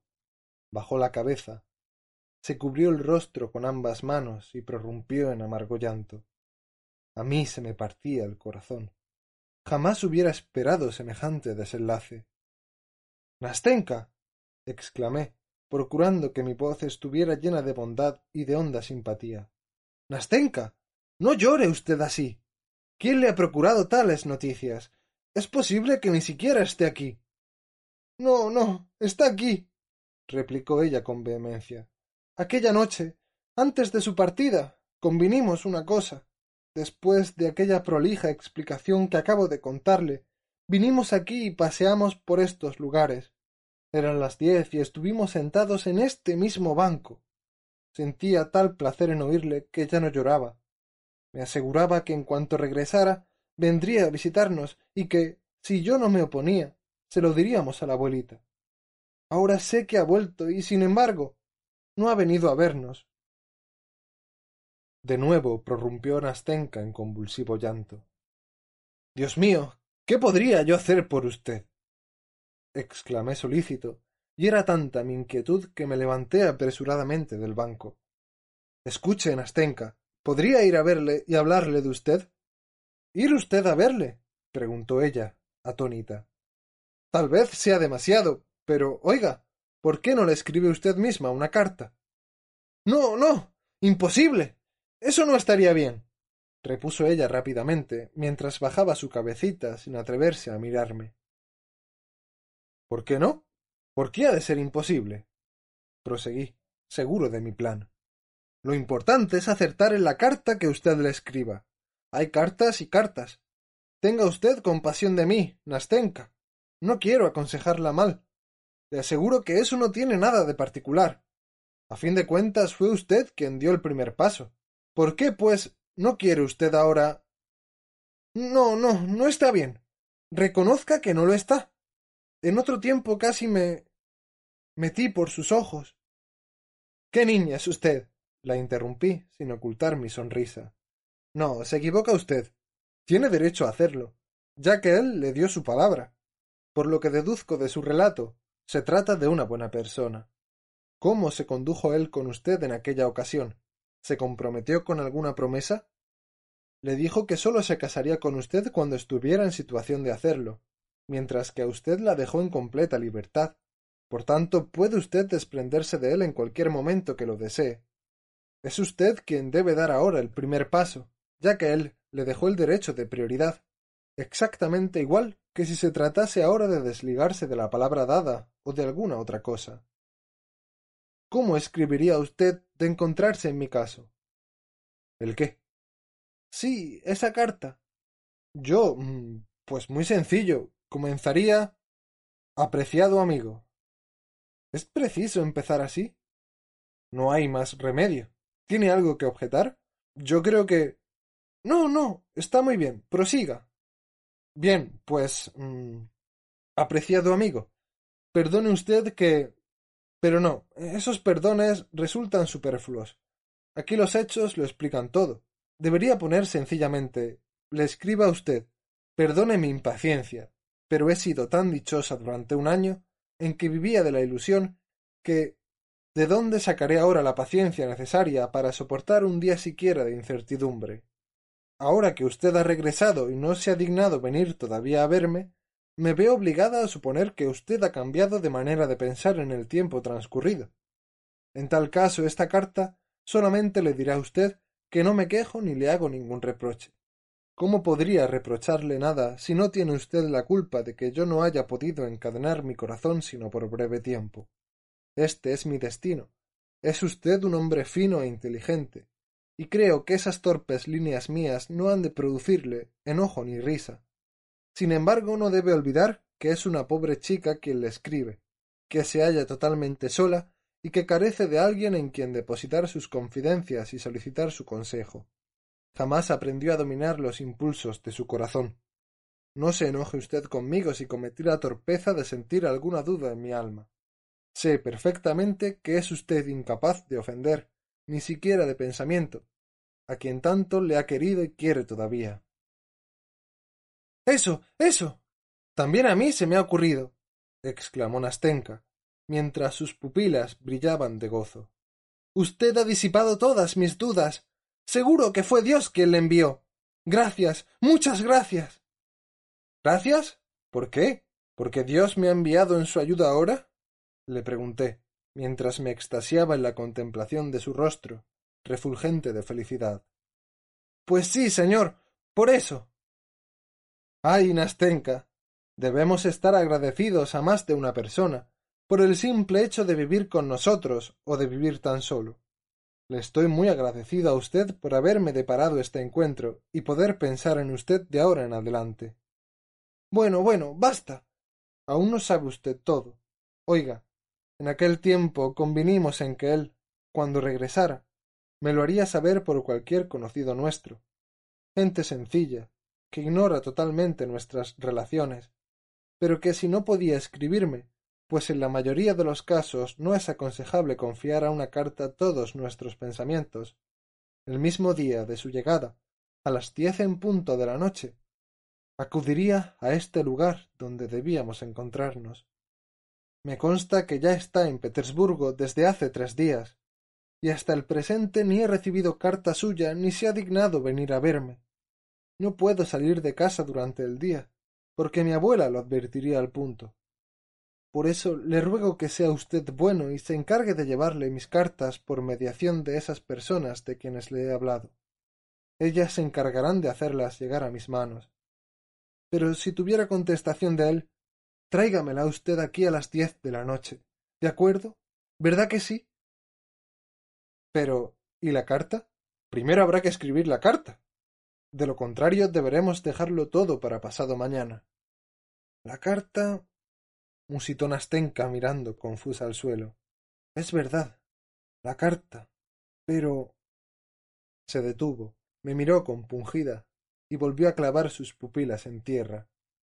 Su faz resplandecía cual rosa purpúrea. De pronto sentí en mi mano una. una carta en su sobre cerrado, una carta recién escrita. Y ese detalle avivó en mí un recuerdo de repente vibró en mi oído una graciosa y suave melodía y ro si na canté. Oh ro si na na cantamos los dos y ella estuvo a punto de dejarse caer en mis brazos de puro gozo mientras su rostro arrebolado sonreía entre las lágrimas que cual gotas de rocío brillaban en sus lindas pestañas. Bien basta basta ya Debemos despedirnos. dijo rápidamente. Ahí le dejo la carta, y ya leerá en el sobre la dirección. Adiós. Hasta la vista. Hasta mañana. Me estrechó ambas manos con efusión. Me saludó ligeramente con la cabeza y se desvaneció como una sombra en su angosta travesía. Permanecí largo rato inmóvil, siguiéndola con la mirada. Hasta la vista. Hasta mañana. Repetí maquinalmente, después que ella hubo desaparecido.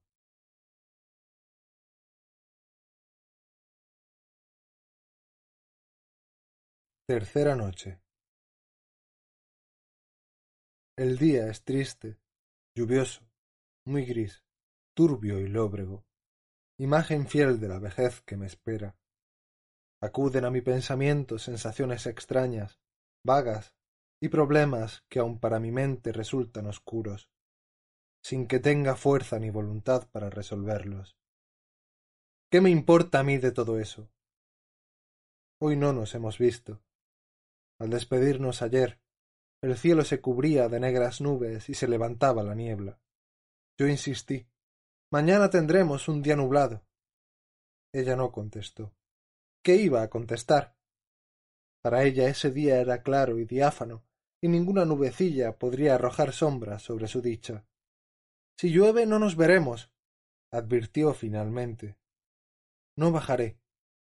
Pensé que tal vez no se habría enterado hoy de la lluvia, pero no bajó. Ayer nos vimos por tercera vez. Fue nuestra última noche clara. Resulta sorprendente comprobar lo que la alegría y la dicha pueden hacer de un hombre. Cómo alienta el amor en nuestro corazón. Viene a ser como si todo nuestro corazón se extravasase a otro corazón. Desea uno que todo el mundo se sienta contento, que todo sonría. Y cuán contagiosa es esa alegría. Anoche había tanta ternura en sus palabras y tanta bondad en su corazón. Qué atenta estuvo conmigo, qué afectuosa y amable, con qué serenidad animaba mi espíritu y hacía que mi corazón rebosara de gozo. Qué zalamera estuvo de puro feliz. Y yo creía que todo aquello era oro de ley, y pensaba que ella. Cielo santo, ¿cómo fui capaz de pensarlo? ¿Cómo pude estar tan ciego sabiendo, como sabía de sobra, que todo aquello pertenecía ya a otro, y cuando debía decirme que toda su ternura y cariño, sí, su cariño hacia mí, no eran más que la expresión de su alegría ante el inminente encuentro con él, y sus ansias de hacerme compartir esa dicha suya o sencillamente desfogarse conmigo.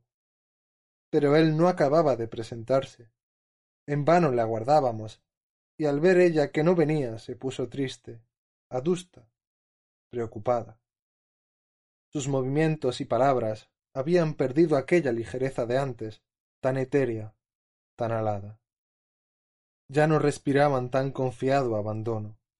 Y sin embargo, qué extraño. Ella redobló su atención y afectuosidad para conmigo, y a mí me pareció como si todo aquello que ella para sí ansiaba, y que le producía tanta inquietud, pues acaso jamás lo lograse, deseara involuntariamente ofrecérmelo a mí temblando por su dicha, angustiada, nostálgica, comprendía al fin que yo también amaba, que yo la amaba a ella, y su alma sintió infinita piedad por mi pobre amor, porque cuando somos desdichados nos sentimos más aptos para compenetrarnos con la ajena desdicha, y nuestro sentimiento no se reparte, sino que se acumula. Salí a su encuentro con el corazón rebosante, pues a duras penas había podido esperar la hora de la entrevista. No podía imaginarme lo que en ese instante había experimentado, ni preveía de qué forma tan distinta acabaría todo. Ella apareció radiante de júbilo, ilusionada con la inminente respuesta del otro. Y la respuesta se la había de traer él mismo, que, sin duda alguna, se apresuraría a acudir a su llamada. Ella estaba firmemente convencida. Cuando yo llegué, Hacía una hora que esperaba allí. Al principio todas mis palabras la movían a risa. Hubiera querido seguir hablando, pero de repente me callé. ¿Sabe usted por qué estoy tan contenta? Me preguntó. ¿Y me alegra tanto verle? ¿Sabe por qué me muestro hoy tan cariñosa con usted? ¿Por qué? inquirí, mientras mi corazón palpitaba emocionado pues le muestro tanto cariño porque no se ha enamorado de mí. Otro, en su lugar, hubiera comenzado a importunarme, a suspirar, a decirme ternezas. Usted, por el contrario, ha sido tan noble y sencillo. Me estrechó la mano con tal fuerza que tentado estuve de lanzar un grito. Ella volvió a reírse. Santo Dios. qué buen amigo es usted. prosiguió tras breve pausa. Estoy convencida de que fue el mismo Dios quien me lo ha enviado. ¿Qué habría sido de mí si usted no hubiera estado a mi lado? Cuán bueno se ha mostrado conmigo. Si me caso, seremos buenos amigos. Mantendremos una amistad fraternal. Seremos como hermanos. Mi amor por usted será casi tan grande como el que a él le tengo. Aquellas palabras me hirieron y sentí una pena intensísima. Pero al instante mi alma esbozó algo así como una sonrisa. Usted está intranquila, le dije. Su corazón se halla angustiado, pues teme en el fondo que él no llegue a venir. ¡Qué salida, por Dios! Si no estuviese tan contenta, es muy probable que me echara a llorar por su incredulidad y sus continuos reproches. Por lo demás, se ha limitado usted a insistir en un pensamiento que todavía puede proporcionarme muchas desazones. Pero dejemos eso para más adelante. De momento le confieso que acabo de adivinar toda la verdad. Estoy como. fuera de mí. Soy toda expectación y todo lo oigo, lo percibo y lo siento como a través de una nube. Pero basta ya. No quiero hablar más de mis sentimientos. De pronto se oyeron pisadas y vimos salir de la oscuridad a un transeúnte que se dirigía hacia nosotros. Nos estremecimos y ella lanzó un ahogado grito. Yo retiré apresuradamente mi brazo en el que ella tenía posada su manita y di media vuelta para desaparecer sin ser visto. Pero nuestro chasco fue mayúsculo. Era un extranjero que siguió su camino completamente indiferente. ¿Teme usted algo? ¿Por qué retiró su brazo? preguntó ella, cogiéndose nuevamente de él. Esto carece de importancia. Saldremos a su encuentro cogiditos del brazo. Deseo que él vea que nos queremos. Oh, ¿y cómo nos queremos? exclamé yo, con calor. Nastenka, Nastenka querida, pensé. Cuánto significa para mí esa palabra. Con un cariño así, Nastenka adorada, se nos puede helar el corazón y llenársenos de tristeza moral. Tienes la mano fría, Nastenka, mientras la mía abrasa. Cuán ciega eres, Nastenka, una criatura dichosa puede resultarnos a veces insufrible, y sin embargo no podría ser malo contigo. Todos aquellos sentimientos colmaron mi corazón, que rebosó de tal modo que hube de hablar en contra de mi voluntad. Nastenka. exclamé. ¿No sabe usted qué me ha sucedido hoy? No. ¿Qué fue? Dígamelo al instante. ¿Por qué ha callado hasta ahora? Pues verá usted, Nastenka, esta tarde, después de haber realizado todos sus encargos y entregado su carta a aquella buena gente, regresé a casa y me eché a dormir. Eso es todo. me interrumpió, riendo alegremente. Sí, casi todo, repuse yo, intentando dominarme, pues las lágrimas sacudían a mis ojos. Me desperté una hora antes de la convenida para nuestra entrevista, pero me pareció que no había dormido nada. Al venir hacia aquí sentí la necesidad de contárselo a usted. Era como si se hubiese detenido el tiempo para mí, como si desde entonces una sola sensación y un solo sentimiento hubiesen de dominarme eternamente, como si la vida se hubiera detenido en mí de repente. Al despertarme me pareció recordar un motivo musical que hubiera oído tiempo atrás y olvidado después. Me parecía como si mi vida hubiese abandonado mi alma desde hacía mucho tiempo y ahora solo. ¡Cielo santo! me interrumpió Nastenka. ¿Qué intenta decirme con esas palabras? Le aseguro que no entiendo nada. Nastenka querida, intentaba explicarle de algún modo mis extrañas sensaciones, balbucí tristemente, pero con un resquicio de esperanza. Muy bien, muy bien, no siga. repuso ella precipitadamente. La muy pícara lo había adivinado todo en un momento. Al instante cambió por completo. Se volvió parlanchina, alegre, hasta vulgar. Se colgó de mi brazo, reía, hablaba, intentaba que también yo riese y cualquier emocionada palabra mía le arrancaba sonoras carcajadas. Comencé a sentirme enojado y ella, al advertirlo, empezó a coquetear conmigo. Le confieso, dijo, que me enoja un poquito que no me haya hecho el amor, para que se fíe una de los hombres. Y no tendrá usted más remedio que reconocer, mi inefable señor, que soy una mujer inocente y sincera.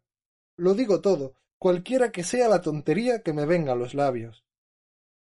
Oye usted, están dando las once. La interrumpí, al sonar a lo lejos la primera campanada del reloj de la torre. Ella se detuvo cortada, se apagaron sus risas y comenzó a contar las campanadas. Sí, son las once. Tiene usted razón, exclamó, finalmente, con voz insegura. Lamenté al instante haberla interrumpido. Me recriminé mi mala intención.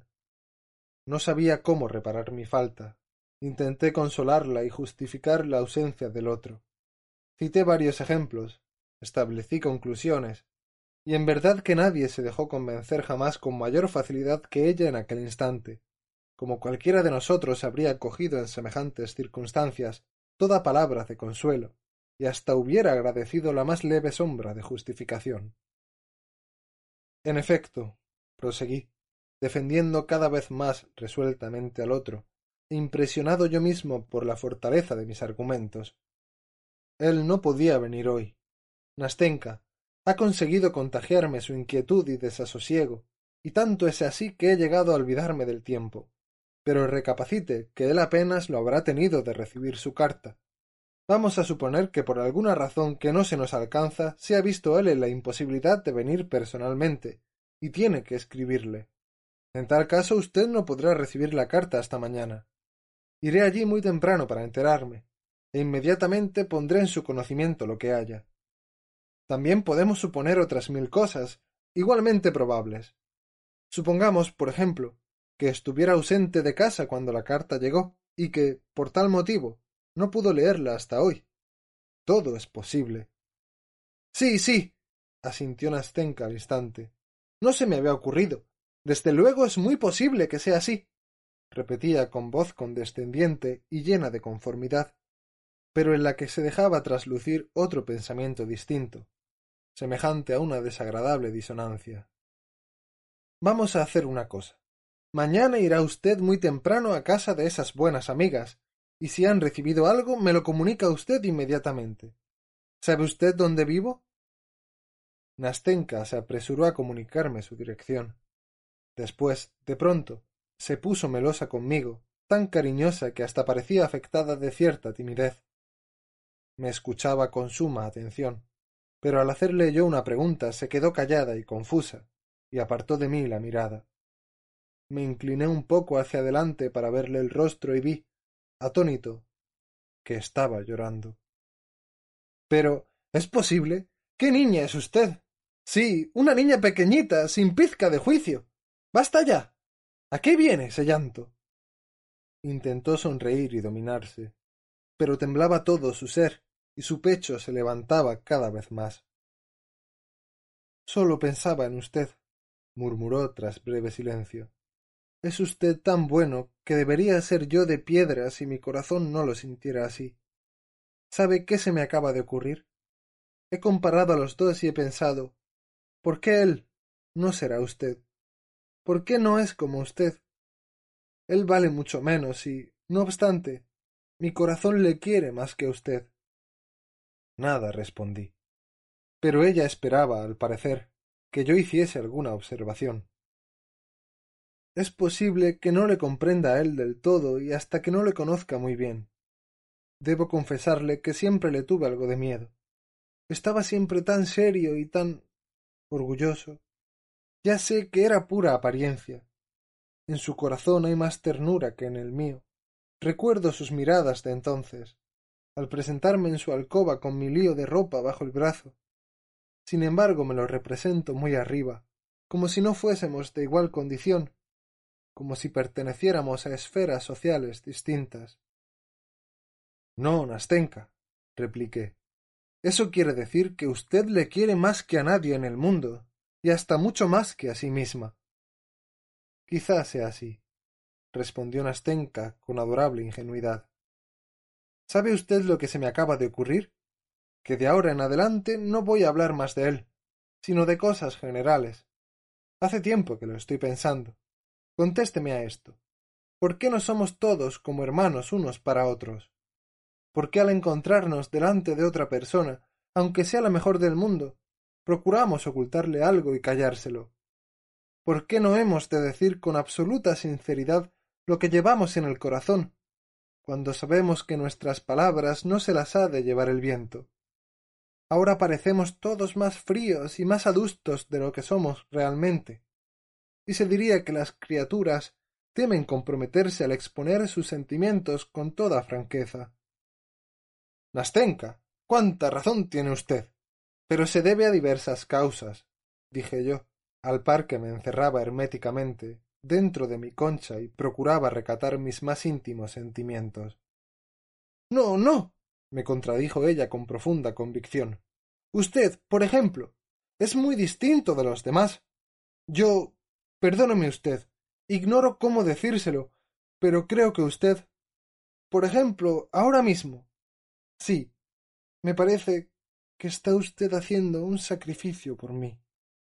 musitó con voz balbuciente, mientras su mirada me rozaba levemente. Debe perdonarme por hablarle así. Soy una muchacha sencilla. Apenas he visto algo de la vida y la mayoría de las veces no sé en realidad cómo explicarme, agregó con voz plena de sentimiento, en tanto se esforzaba por sonreír. Quería decirle que le estoy sumamente agradecida y que siento que Dios le haga muy dichoso. Supongo que no será verdad lo que antes de ahora me contó usted de sus ensueños. No guarda ninguna relación con usted. Me parece que es usted un hombre muy distinto de cómo se describió si alguna vez se enamorase, que Dios le otorgue toda la dicha que merece. Nada tengo que desearle a aquella a quien usted ame, pues con usted no tiene más remedio que ser dichosa. Lo digo yo que soy mujer, y puede usted creerme. Calló, y cambiamos un cordial apretón de manos. También yo estaba emocionado. No podía decir palabra. Ambos permanecimos callados. Hoy ya no viene, reconoció ella por fin, e irguió su linda cabecita. Ya es muy tarde. Vendrá mañana, aseguré yo con voz firme y decidida. Sí, admitió ella, alegre. Reconozco que hoy era demasiado pronto, y hasta mañana no podrá venir. Bien, hasta la vista.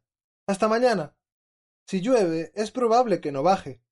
Pero pasado mañana, pasado mañana vendré y le ruego que también usted venga. No falte. Quiero verle y contárselo a usted todo. Al despedirnos me tendió su manita y, posando en mis ojos una clara mirada, murmuró ¿Verdad que jamás volveremos a separarnos? Nastenka, Nastenka querida. Si tú supieses cuán solo estoy ahora. Al día siguiente, apenas dieron las nueve de la noche, no pude permanecer por más tiempo en mi habitación. Me vestí y salí a la calle, a pesar de la lluvia. Me dirigí allí y me senté en un banco. Poco después me levanté y me encaminé a su calle. Pero me dio vergüenza y, a dos pasos de su casa, di media vuelta y regresé sin ni siquiera alzar los ojos hacia su ventana. Llegué a casa en un estado de ánimo como jamás lo experimentara. Todo me pareció tedioso, lóbrego, desesperante. Si hiciese buen tiempo, pensaba, vagabundearía por esas calles durante toda la noche. Pero hasta mañana. Mañana me lo contará todo. Hube de reconocer que él no había contestado su carta, por lo menos hoy. Después de todo, nada más natural. No tiene necesidad de escribirle. Él irá a verla en persona.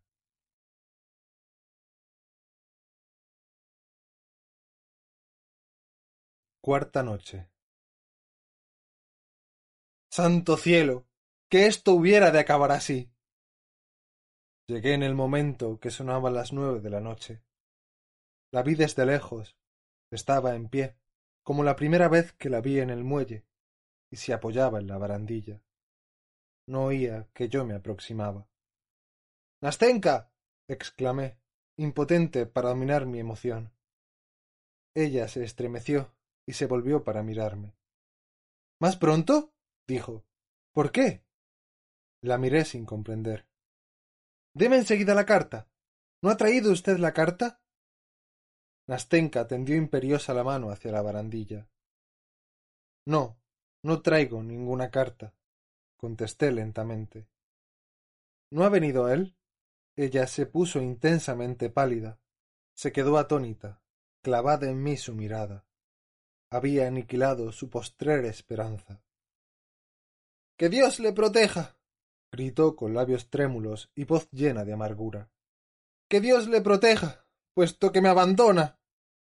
Bajó los ojos. Después intentó alzarlos para mirarme, mas no pudo. Durante largo rato permaneció así hasta conseguir vencer su turbación. Luego se volvió de pronto, apoyó los codos en el pretil y rompió a llorar amargamente. Cálmese, Nastenka. Serénese, por favor. Le aconsejé, intentando consolarla.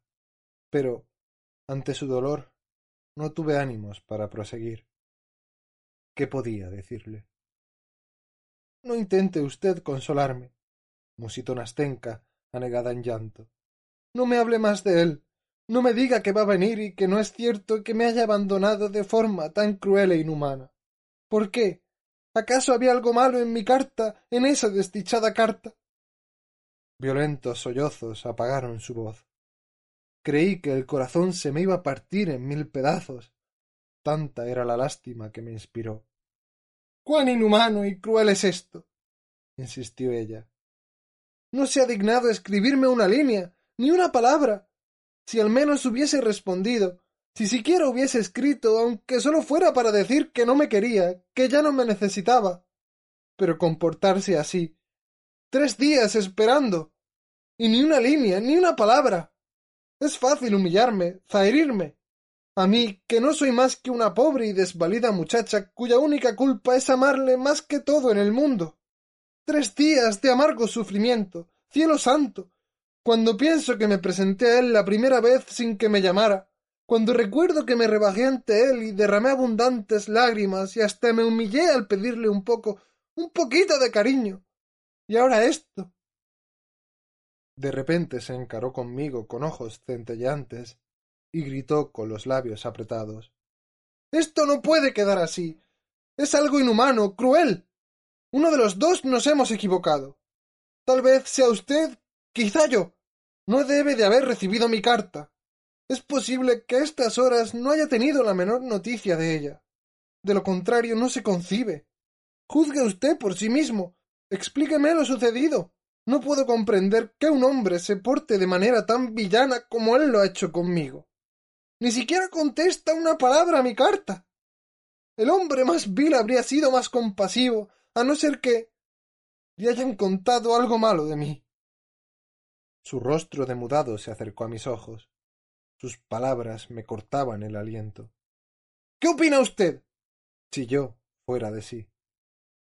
Nastenka, le dije suavemente, procurando calmarla. Mañana mismo iré a verle en su nombre. Tranquilícese. Sí. Y le preguntaré qué le pasa. Y se lo contaré todo. Bien. ¿Y qué más? Usted va a escribirle una carta, Nastenka. Y no me diga que no. Le obligaré a que reconozca lo noble de su proceder, Nastenka. Le explicaré todo. Y si él no. No, amiguito mío, no. Me atajó ella decidida.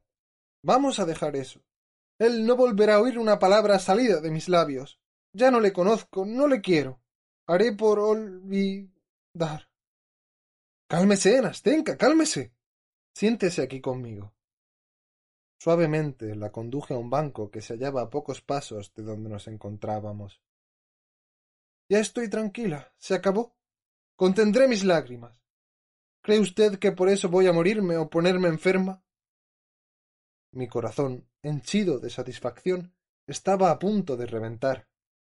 Quise hablar, pero no pude. Escuche, dijo Nastenka, mientras me cogía la mano. ¿Verdad que usted no se hubiera comportado de ese modo?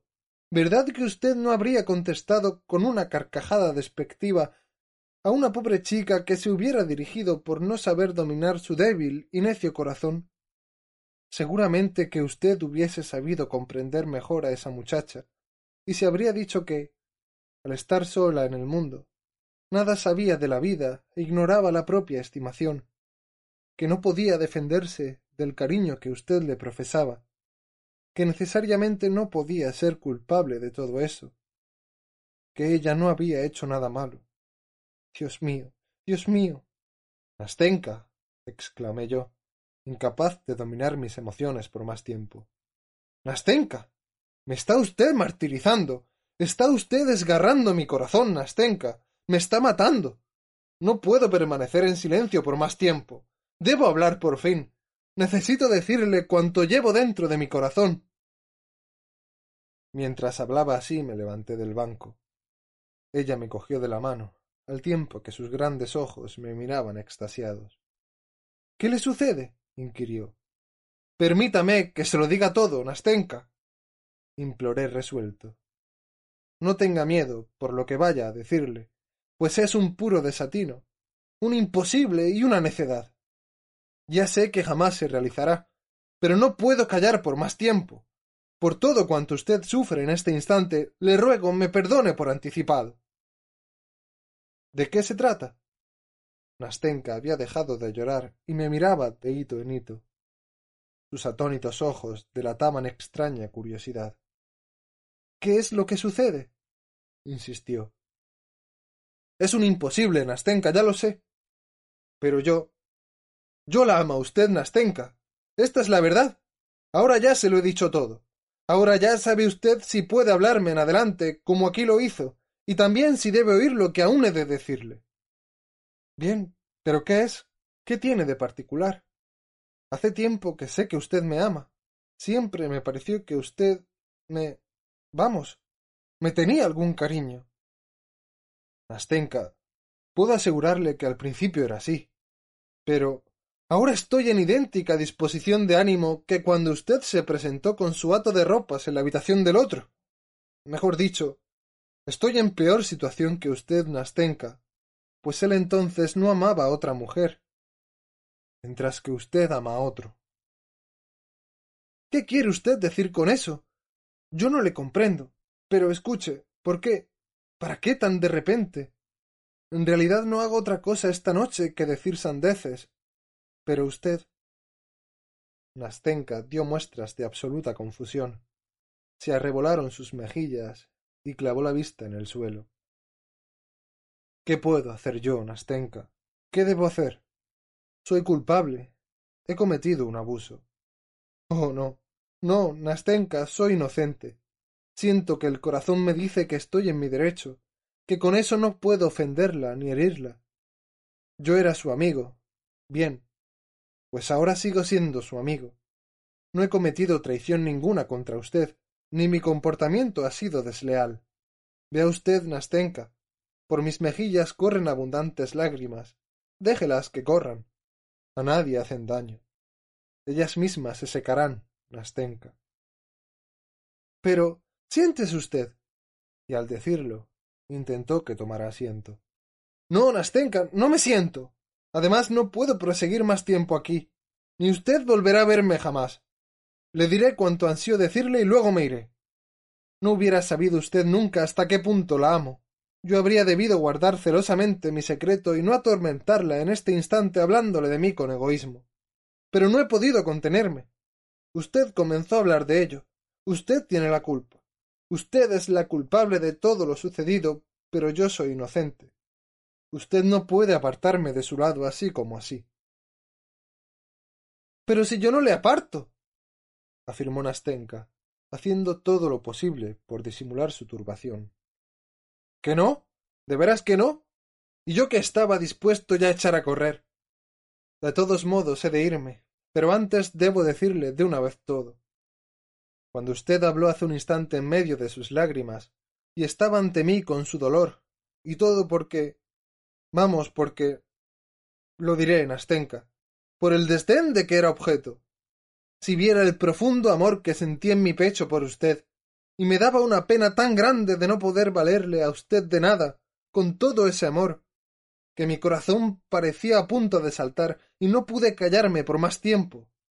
Era preciso que hablase, Nastenka. No tenía más remedio que hablar. Bien, bien, ya está bien. Hable usted serenamente, dijo Nastenka, de repente, con emoción inexplicable. Quizá le extraña a usted que se lo diga, pero sí. Hable usted. Más tarde le explicaré. Se lo diré todo. Le inspiro a usted compasión, Nastenka. Solo piedad siente por mí. Bien, pues a lo hecho, pecho. Después de lo que hemos hablado, es imposible retirar nuestras palabras, ¿no es verdad? Y ahora ya lo sabe usted todo. Este es nuestro punto de partida. Hasta qué extremo hemos llegado, lo sabrá si continúa oyéndome. Cuando usted se sentó aquí y se echó a llorar, yo me dije Por favor, Nastenka, permítame que le diga todo lo que pienso. Me dije entre mí que usted, fuera por lo que fuera, había dejado de amarle. Después también lo pensé ayer y anteayer. Nastenka, usted no tenía más remedio que amarme a mí. Usted decía que ya me tenía, me tenía un poco de cariño. Sí, sí, lo había dicho. Bien, ¿y qué más? Sí, es todo. Casi todo lo que deseaba decirle. Ahora solo me falta expresarle lo que sería eso de que usted me amase. Solo eso. Así es que debe prestarme atención, amiga mía, pues amiga mía no habrá dejado de serlo. Yo no soy, naturalmente, sino un hombre ingenuo e insignificante, pero eso no hace ahora el caso. Yo no sé qué me sucede, que siempre deseo decir una cosa y saco a relucir otra. Eso debe ser por lo emocionado que estoy, Nastenka. Yo estoy dispuesto a amarla a usted tanto, Nastenka, tanto, que usted, aun suponiendo que continúe amando a ese hombre, a quien ni siquiera conozco, no llegaría a notar que mi amor le produjese molestia alguna. Solo sentiría usted, y esto sí que lo sentiría cada minuto, que junto a usted palpitaba un corazón agradecido. Oh sí, muy agradecido. Un corazón fervoroso que por usted, Nastenka. Oh Nastenka, a qué extremo me ha reducido usted. Pero no llore usted. No quiero que llore. dijo Nastenka, y se levantó precipitadamente del banco. Vámonos y no llore más. Nastenka enjugó las lágrimas que brotaban de mis ojos. Noté la suavidad de su pañuelito en mis pestañas. Vámonos ya, rogó Nastenka. Voy a decirle a usted una cosa. Si él me ha dejado y olvidado, entonces, aunque mi corazón continúe amándole, no se lo puedo ocultar a usted y no quiero engañarle conteste a lo que voy a decirle. Si yo, por ejemplo, llegase a quererle a usted, es decir, si yo, amigo mío, mi buen amigo, cuando pienso cuánto le he herido y el dolor que le he causado, cuando le elogiaba precisamente por no haberme hecho el amor. ¿Cómo podía yo imaginar esto? ¿Cómo pude ser tan necia? Pero, bueno, basta. Ahora estoy completamente decidida a decírselo todo. Escuche, Nastenka. ¿Sabe usted una cosa? Voy a separarme de usted. Creo que será lo mejor. Veo muy bien que no hago más que atormentarla. Usted comienza a sentir remordimientos de conciencia por haberse divertido a costa mía. Pero yo no quiero que usted, además de su dolor, yo, solo yo, tengo la culpa de todo, Nastenka. Así que, adiós. No, no se vaya. Escúcheme antes. ¿Es que no puede esperar un instante? ¿Esperar? ¿Esperar a qué? Escuche. Yo le amo a él, pero este amor debe desaparecer, extinguirse. Y se extinguirá. No tiene más remedio que extinguirse. Ya se está extinguiendo, lo siento. Quién sabe si tal vez hoy mismo se ha extinguido del todo, pues yo le odio por haberse burlado de mí en tanto que usted lloraba aquí conmigo, y usted no me habría dejado plantada como él lo ha hecho, ya que usted quiere de verdad, mientras que él jamás me ha amado, y además porque yo, al fin, le amo a usted. Sí, le amo. Le amo tanto como usted me ama a mí. Ya se lo he dicho, y usted acaba de oírlo. Le amo porque es usted mucho mejor que él, porque usted es más caballero que él, porque. porque él. La emoción la privó de la palabra, y su voz se quebró.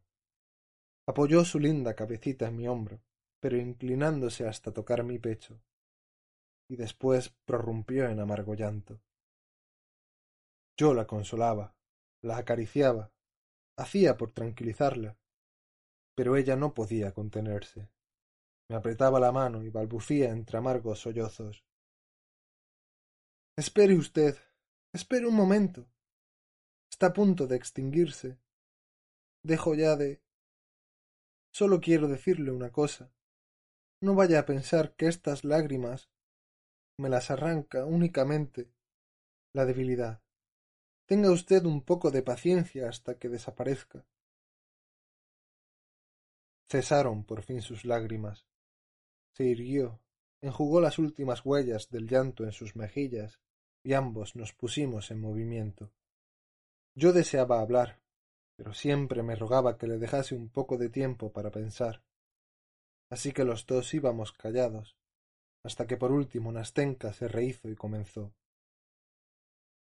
Escúcheme usted, musitó con voz insegura, pero en la que repentinamente vibró un íntimo sentimiento, e hirió de tal modo mi corazón, que se echó a temblar con una especie de asombroso dolor. No piense usted que soy una inconsciente ni una loca, ni que pueda olvidar y ser infiel tan pronto y con tanta facilidad. Yo le he amado durante todo un año, y le juro por lo más sagrado que jamás ni siquiera de pensamiento, le fui infiel. Él ha demostrado no saber apreciar mi amor. Se ha burlado de mí. Dios se lo pague. Pero me ha herido con su desprecio y mi corazón sangra. Yo, yo no le amo ya. Solo puedo querer lo bueno y lo grande. Lo que se amolda a mí está bien, pues así soy yo. Pero él es indigno de mí. Que Dios le ampare. Mejor ha sido que no haya llegado a mi conocimiento hasta más tarde, pero eso ya terminó. Quién sabe, amigo mío, si todo ese amor no fue más que una fugaz ilusión. Sus manos apretaban las mías convulsivamente y sus expresivos ojos buscaban en los míos respuesta a su interrogación. Tal vez ese amor no fue más que pura imaginación, prosiguió, etérea ilusión del sentimiento, y si se originó en la mala crianza, en la monotonía de mi vida anterior, eternamente prendida a las faldas de mi abuela, ha desaparecido al contacto con la realidad. Quizás estuviera yo predestinada a querer a otro, a uno cuya compasión hacia mí fuera más palpablemente mostrada y. Bien, dejamos esto. Es mucho mejor no hablar de ello. Nastenka se interrumpió falta de voz y de aliento por la fuerza de la emoción. Sólo deseaba decirle, continuó, que si a pesar de mi amor por él, mejor dicho, de haberle amado en otro tiempo, usted siente y cree que su amor por mí es tan grande y sincero que es capaz de ahuyentar de mi corazón, si usted siente por mí profunda lástima y no quiere dejarme abandonada a mi destino, sin consuelo ni esperanza, si usted ha de amarme siempre así como ahora, entonces le juro que mi agradecimiento, que mi amor será digno del suyo. ¿Quiere usted aceptar mi mano? Nastenka. exclamé con voz quebrada por la emoción y los sollozos, mientras gruesas lágrimas corrían por mis mejillas. Nastenka. oh Nastenka. Bien, bien. basta por ahora dijo ella precipitadamente y dominando a duras penas sus sentimientos. Ya lo hemos dicho todo, ¿verdad? Ahora usted ya es feliz y yo también. No es preciso que hablemos más. Espere. Le ruego que tenga piedad de mí. Por lo que más quiera. Hábleme de otra cosa. Sí, Nastenka, mi querida Nastenka, basta ya de hablar. Ahora soy feliz. Cómo siento mi corazón inundado de dicha.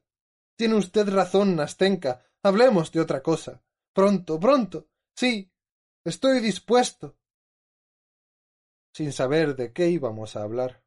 Llorábamos y reíamos, y gritábamos palabras sin sentido ni hilación. Caminamos hasta la acera próxima. Pronto llegamos y comenzamos a pasear arriba y abajo. Tan pronto atravesábamos la calle y permanecíamos parados, como retrocedíamos y nos dirigíamos al malecón. Parecíamos niños. Nastenka, le dije por fin.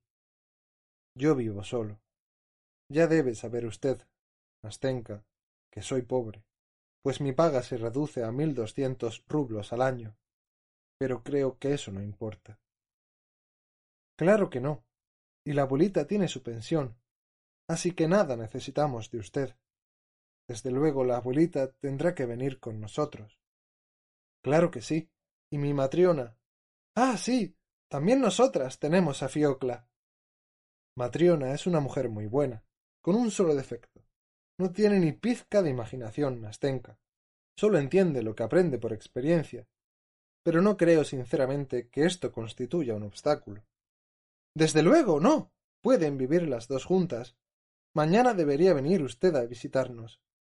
¿Qué dice? ¿A su casa? Bueno, por mi parte. Usted sencillamente nos alquila el piso de encima. Ya le he dicho que poseemos un pisito arriba y precisamente ahora está desalquilado. La última inquilina fue cierta señora de edad, una aristócrata, que dejó la habitación y en la actualidad está viajando por el extranjero. Y me consta que la abuelita está deseando tener un inquilino joven. El otro día le pregunté Abuelita, ¿por qué ese empeño en que sea joven? Ella me respondió Porque siempre es mejor. Yo ya soy vieja y así estamos más seguras. No creas, Nastenka, que mi intención es casarte con él. Pero de sobra sé que es precisamente eso lo que tan ardientemente desea y va buscando. Ah, Nastenka. y los dos nos echamos a reír. Basta de palique. ¿Dónde vive usted ahora? inquirió Nastenka, y añadió No me había acordado de preguntárselo. Pues ahí, cerca del puente, en casa de un tal Baranikov. Sí, es una casa grande. Sí, es una casa grande. Ah, la conozco muy bien. Es una casa preciosa, pero ya lo sabe. Debe mudarse de piso y venir a vivir con nosotras. Mañana, Nastenka. Mañana mismo. Debo un pico de alquiler, pero es lo mismo. Enseguida cobraré mi sueldo. Oiga, yo daré lecciones para aumentar nuestros ingresos. Primero aprenderé y luego podré enseñar. Estupendo. Es una idea magnífica. Además, no tardarán en aumentarme el sueldo. Nastenka, querida. Entonces, ¿podemos considerarle nuestro vecinito desde mañana mismo? Sí. Y después iremos a la ópera y oiremos el barbero de Sevilla, pues poco tardarán en representarlo. Eso es. Iremos a oírlo. gritó jubilosa Nastenka, riendo y palmoteando. Pero no, Creo que es mejor esperar que canten otra cosa. Por mí, de acuerdo. Así lo haremos. Desde luego será mucho mejor. Había olvidado ese detalle. Continuamos hablando y paseando. Nos sentíamos embriagados de felicidad. Parecía como si una espesa niebla nos envolviera y no supiéramos lo que nos sucedía. Nos deteníamos a veces o nos estábamos hablando otras durante largo rato sin movernos siquiera de la misma losa, o reanudábamos de repente nuestro camino, e íbamos lejos, lejos, hasta Dios sabe dónde, sin advertirlo, siempre riendo y llorando al mismo tiempo. Tan pronto Nastenka me rogaba que la dejara regresar a casa enseguida, y mi corazón destrozado no se atrevía a retenerla, e iniciábamos el retorno. Como un cuarto de hora después nos encontrábamos de nuevo sentados en nuestro banco del muelle. O suspiraba ella profundamente, y una lágrima rodaba por su mejilla. Y yo la contemplaba perplejo y asustado. Hasta que ella volvió a cogerme de la mano y comenzábamos de nuevo a hablar y a caminar sin rumbo determinado. Finalmente Nastenka se detuvo y resueltamente me dijo Ahora sí, ahora sí que ya es tiempo de verdad. Ha llegado el momento en que debo regresar a casa. Seguro que es tardísimo. No debemos ser tan chiquillos. Bien, Nastenka, pero conste que esta noche tampoco podré dormir. Le aseguro que ahora no me iré a casa. Tampoco espero yo poder dormir esta noche. Pero usted debería acompañarme algo más. Claro que sí. Pero esta vez no daremos más vueltas, ¿de acuerdo? Sí, esta vez no daremos más vueltas, acepté yo. Palabra de honor. Palabra de honor. Alguna vez hay que regresar a casa. Con que palabra de honor. Esta vez va de veras. dijo ella riendo. Pues vamos allá. Vamos. Nastenka, mire usted el cielo. Mire usted a lo alto. Mañana amanecerá un día magnífico. Cuán azul está el cielo. Mire usted qué luna. Esa nubecilla amarilla la ocultará dentro de un instante. Mire, mire usted. No, le ha pasado rozando el borde. Pero vea usted, ahora, ahora. Nastenka no veía ni nubes ni cielo. Se había quedado en pie, rígida junto a mí, y su cuerpo se fue incrustando en el mío, hasta quedar ambos estrechamente unidos. Nastenka parecía poseída de extraña confusión, cada vez más intensa, como si buscara refugio en mí. Y su manita, aprisionada entre las mías, temblaba sin cesar. Yo la miré resueltamente, y ella, con el rostro oculto en mi pecho, se acurrucó hasta apoyarse por completo en mí. En aquel instante acertó a pasar junto a nosotros un hombre joven, que nos miró fijamente, vaciló, se detuvo y enseguida se alejó un par de pasos. El corazón se me encogió hasta sentir un dolor violento. Nastenka, ¿quién será ese hombre? le pregunté en voz baja, como en un susurro. Es él, murmuró ella, y se cogió a mi brazo, temblando de pies a cabeza. Nastenka. Nastenka. ¿Eres tú? gritó de repente una potente voz tras de nosotros, y enseguida vi que se acercaba apresuradamente el joven de antes. Santo cielo. qué vibró en aquella llamada. cómo se estremeció ella. cuán pronto se desprendió de mi brazo y corrí a su encuentro. Yo permanecí inmóvil, con la mirada fija en el joven, que me miraba despectivo. Apenas Nastenka le hubo tendido la mano, no bien se hubo arrojado en sus brazos, se zafó de él, y antes que lo hubiese yo advertido, ya estaba de nuevo junto a mí, ceñía fuertemente mi cuello con sus adorados brazos y estampaba en mis labios un ardiente beso. Después, sin pronunciar palabra, corrió nuevamente hacia él, le cogió de las manos y se lo llevó. Permanecí durante largo rato allí, inmóvil, siguiendo sus siluetas con mirada extraviada. Instantes después habían desaparecido enteramente de mi vista.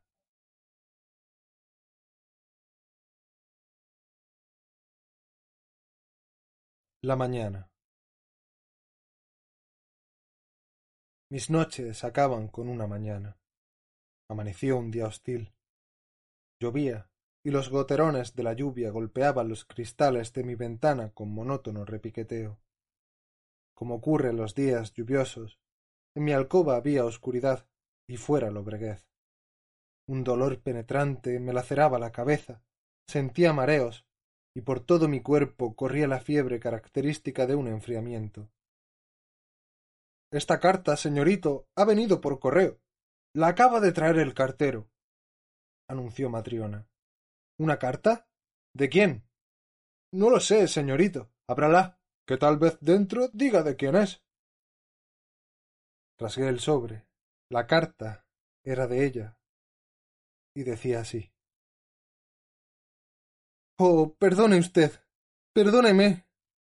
Le ruego de rodillas que no se enoje conmigo. Reconozco que le he engañado a usted, como me he engañado a mí misma. Todo fue un sueño, una ilusión. Le aseguro que sufro lo indecible al pensar en usted. De nuevo le ruego que me perdone. Oh sí, perdóneme usted. No me acuse, pues crea que lo que yo sentía por usted aún sigo sintiéndolo. Le dije a usted que le amaría, y sigo amándole, se lo juro, y siento por usted algo más que amor. Dios mío, si yo pudiese amarlos a los dos a la vez, si usted y él no fueran más que un solo hombre. Sabe Dios que estoy dispuesta a todo por usted. De sobra sé que usted va a sufrir ahora por mí y que estará triste y dolido. Yo le he ofendido, pero ya lo sabe usted. Cuando verdaderamente se ama, poco dura el enfado. Y usted me ama a mí. Le doy muchas gracias. Le agradezco mucho ese sincero amor, pues su recuerdo me acompañará toda la vida como un dichoso y dulce sueño que no puede olvidarse al despertar. No, jamás podré ya olvidar cómo me mostró usted su alma tan fraternalmente, y que en su bondad aceptó como suyo mi corazón herido y lacerado, para cuidarlo tiernamente, con acendrado amor, y devolverle la salud perdida. Si usted me perdona, su recuerdo se transfigurará con el sentimiento de eterna gratitud que nunca jamás se apagará en mi alma. Tendré este recuerdo por sagrado, y nunca lo olvidaré. Mi corazón es leal y noble. Ayer se limitó a volver a manos de quien ya antes era su legítimo dueño. Volveremos a vernos. Usted vendrá a visitarnos, no nos abandonará. Será eternamente nuestro amigo y mi hermano y cuando venga a vernos, me ofrecerá usted su mano en prueba de su amistad, ¿verdad? Usted no tendrá reparos en tenderme su mano cuando me haya perdonado. ¿No es así? Conservará usted el mismo amor hacia mí. ¿Verdad que no habré desmerecido en su corazón? ¿Que su afecto permanecerá intacto? Sí, quiérame usted, no me rechace, no me abandone. Ahora le ama usted tanto porque quiero ser digna de su amor, porque quiero merecerlo. Mi estimado amigo, la semana próxima nos casamos. Él ha regresado lleno de amor por mí, y asegura que jamás me olvidó. No debe usted enojarse conmigo porque le hable de él. Precisamente quiero ir a verle a usted en su compañía. Verá cómo también usted le cobra afecto. ¿Le parece extraño? tal vez imposible. Verá cómo sucede tal como se lo digo. Perdóname usted, pues, y no me olvide. Jamás deje de querer a su Nastenka. Leí aquella carta durante largo rato, y volví a releerla una y otra vez. Las lágrimas sacudieron a mis ojos y rodaron por mis mejillas. Finalmente se me cayó la carta de las manos y en ellas oculté mi rostro bañado en amargo llanto. Señorito. exclamó Matriona con voz cascada, después de largo rato de permanecer inmóvil y en silencio. Pero. ¿Es que no lo ha visto usted? ¿Qué, vieja? Pues que ya he quitado todas las telarañas que había en la habitación, de modo que ya puede usted casarse, si quiere, o traer invitados, si le place, que lo que es por mi parte yo la miré a la cara con mirada escrutadora. Es una mujer fuerte, robusta, joven aún, pero yo no sé por qué me pareció verla de pronto con los ojos apagados, profundas arrugas en la frente, vieja, achacosa, cansada ante mí. Ni sé por qué razón, me pareció de pronto como si también mi habitación se hubiese trocado mucho más vieja que ella. Vi palidecer los colores de las paredes el techo ofreció enormes desconchados, y en los rincones aparecieron más telarañas aún de cuantas anteriormente hubieran podido reunirse. No sé por qué, al mirar por la ventana hacia afuera, me pareció que la casa de enfrente también había envejecido y se había vuelto más descolorida, más ruinosa, que se había agrietado el estuco de las pilastras, que las cornisas se habían agrietado y ennegrecido, y que las pardas paredes estaban llenas de manchas y de basura. Tal vez fuera el culpable de todo aquello ese rayo de sol que repentinamente se había abierto paso por entre las nubes, para volverse a ocultar presuroso tras otra más oscura aún, anunciadora de la lluvia inminente, de forma que todo se volvió más lóbrego, más sombrío. O sería más bien que mis ojos miraron en mi futuro, y en él descubrieron algo árido y triste, algo semejante a mí mismo, al que soy ahora, al que seré dentro de quince años, en la misma habitación, tan solo como ahora, con la misma Matriona, que en todo ese tiempo no habrá adquirido más juicio. Por no perdonar la ofensa, Nastenka, turbar con oscuras nubecillas tu clara y pura dicha, reprocharte el pasado, para que tu cándido corazón se atormente y sufra, y palpite lleno de angustia cuando siempre debe, exultante, saltar de gozo, permitirme tocar siquiera una sola hojita de las tiernas flores que tú, al desposarte con él, pondrás en tus negros rizos. Oh, Nastenka, eso jamás lo haré yo, jamás. Solo ansío que tu vida sea feliz y tan clara y diáfana como tu dulce sonrisa. Bendita seas por el instante de dicha y felicidad que diste a otro corazón solitario y agradecido. Dios mío, un instante de completa felicidad no basta para colmar toda una vida.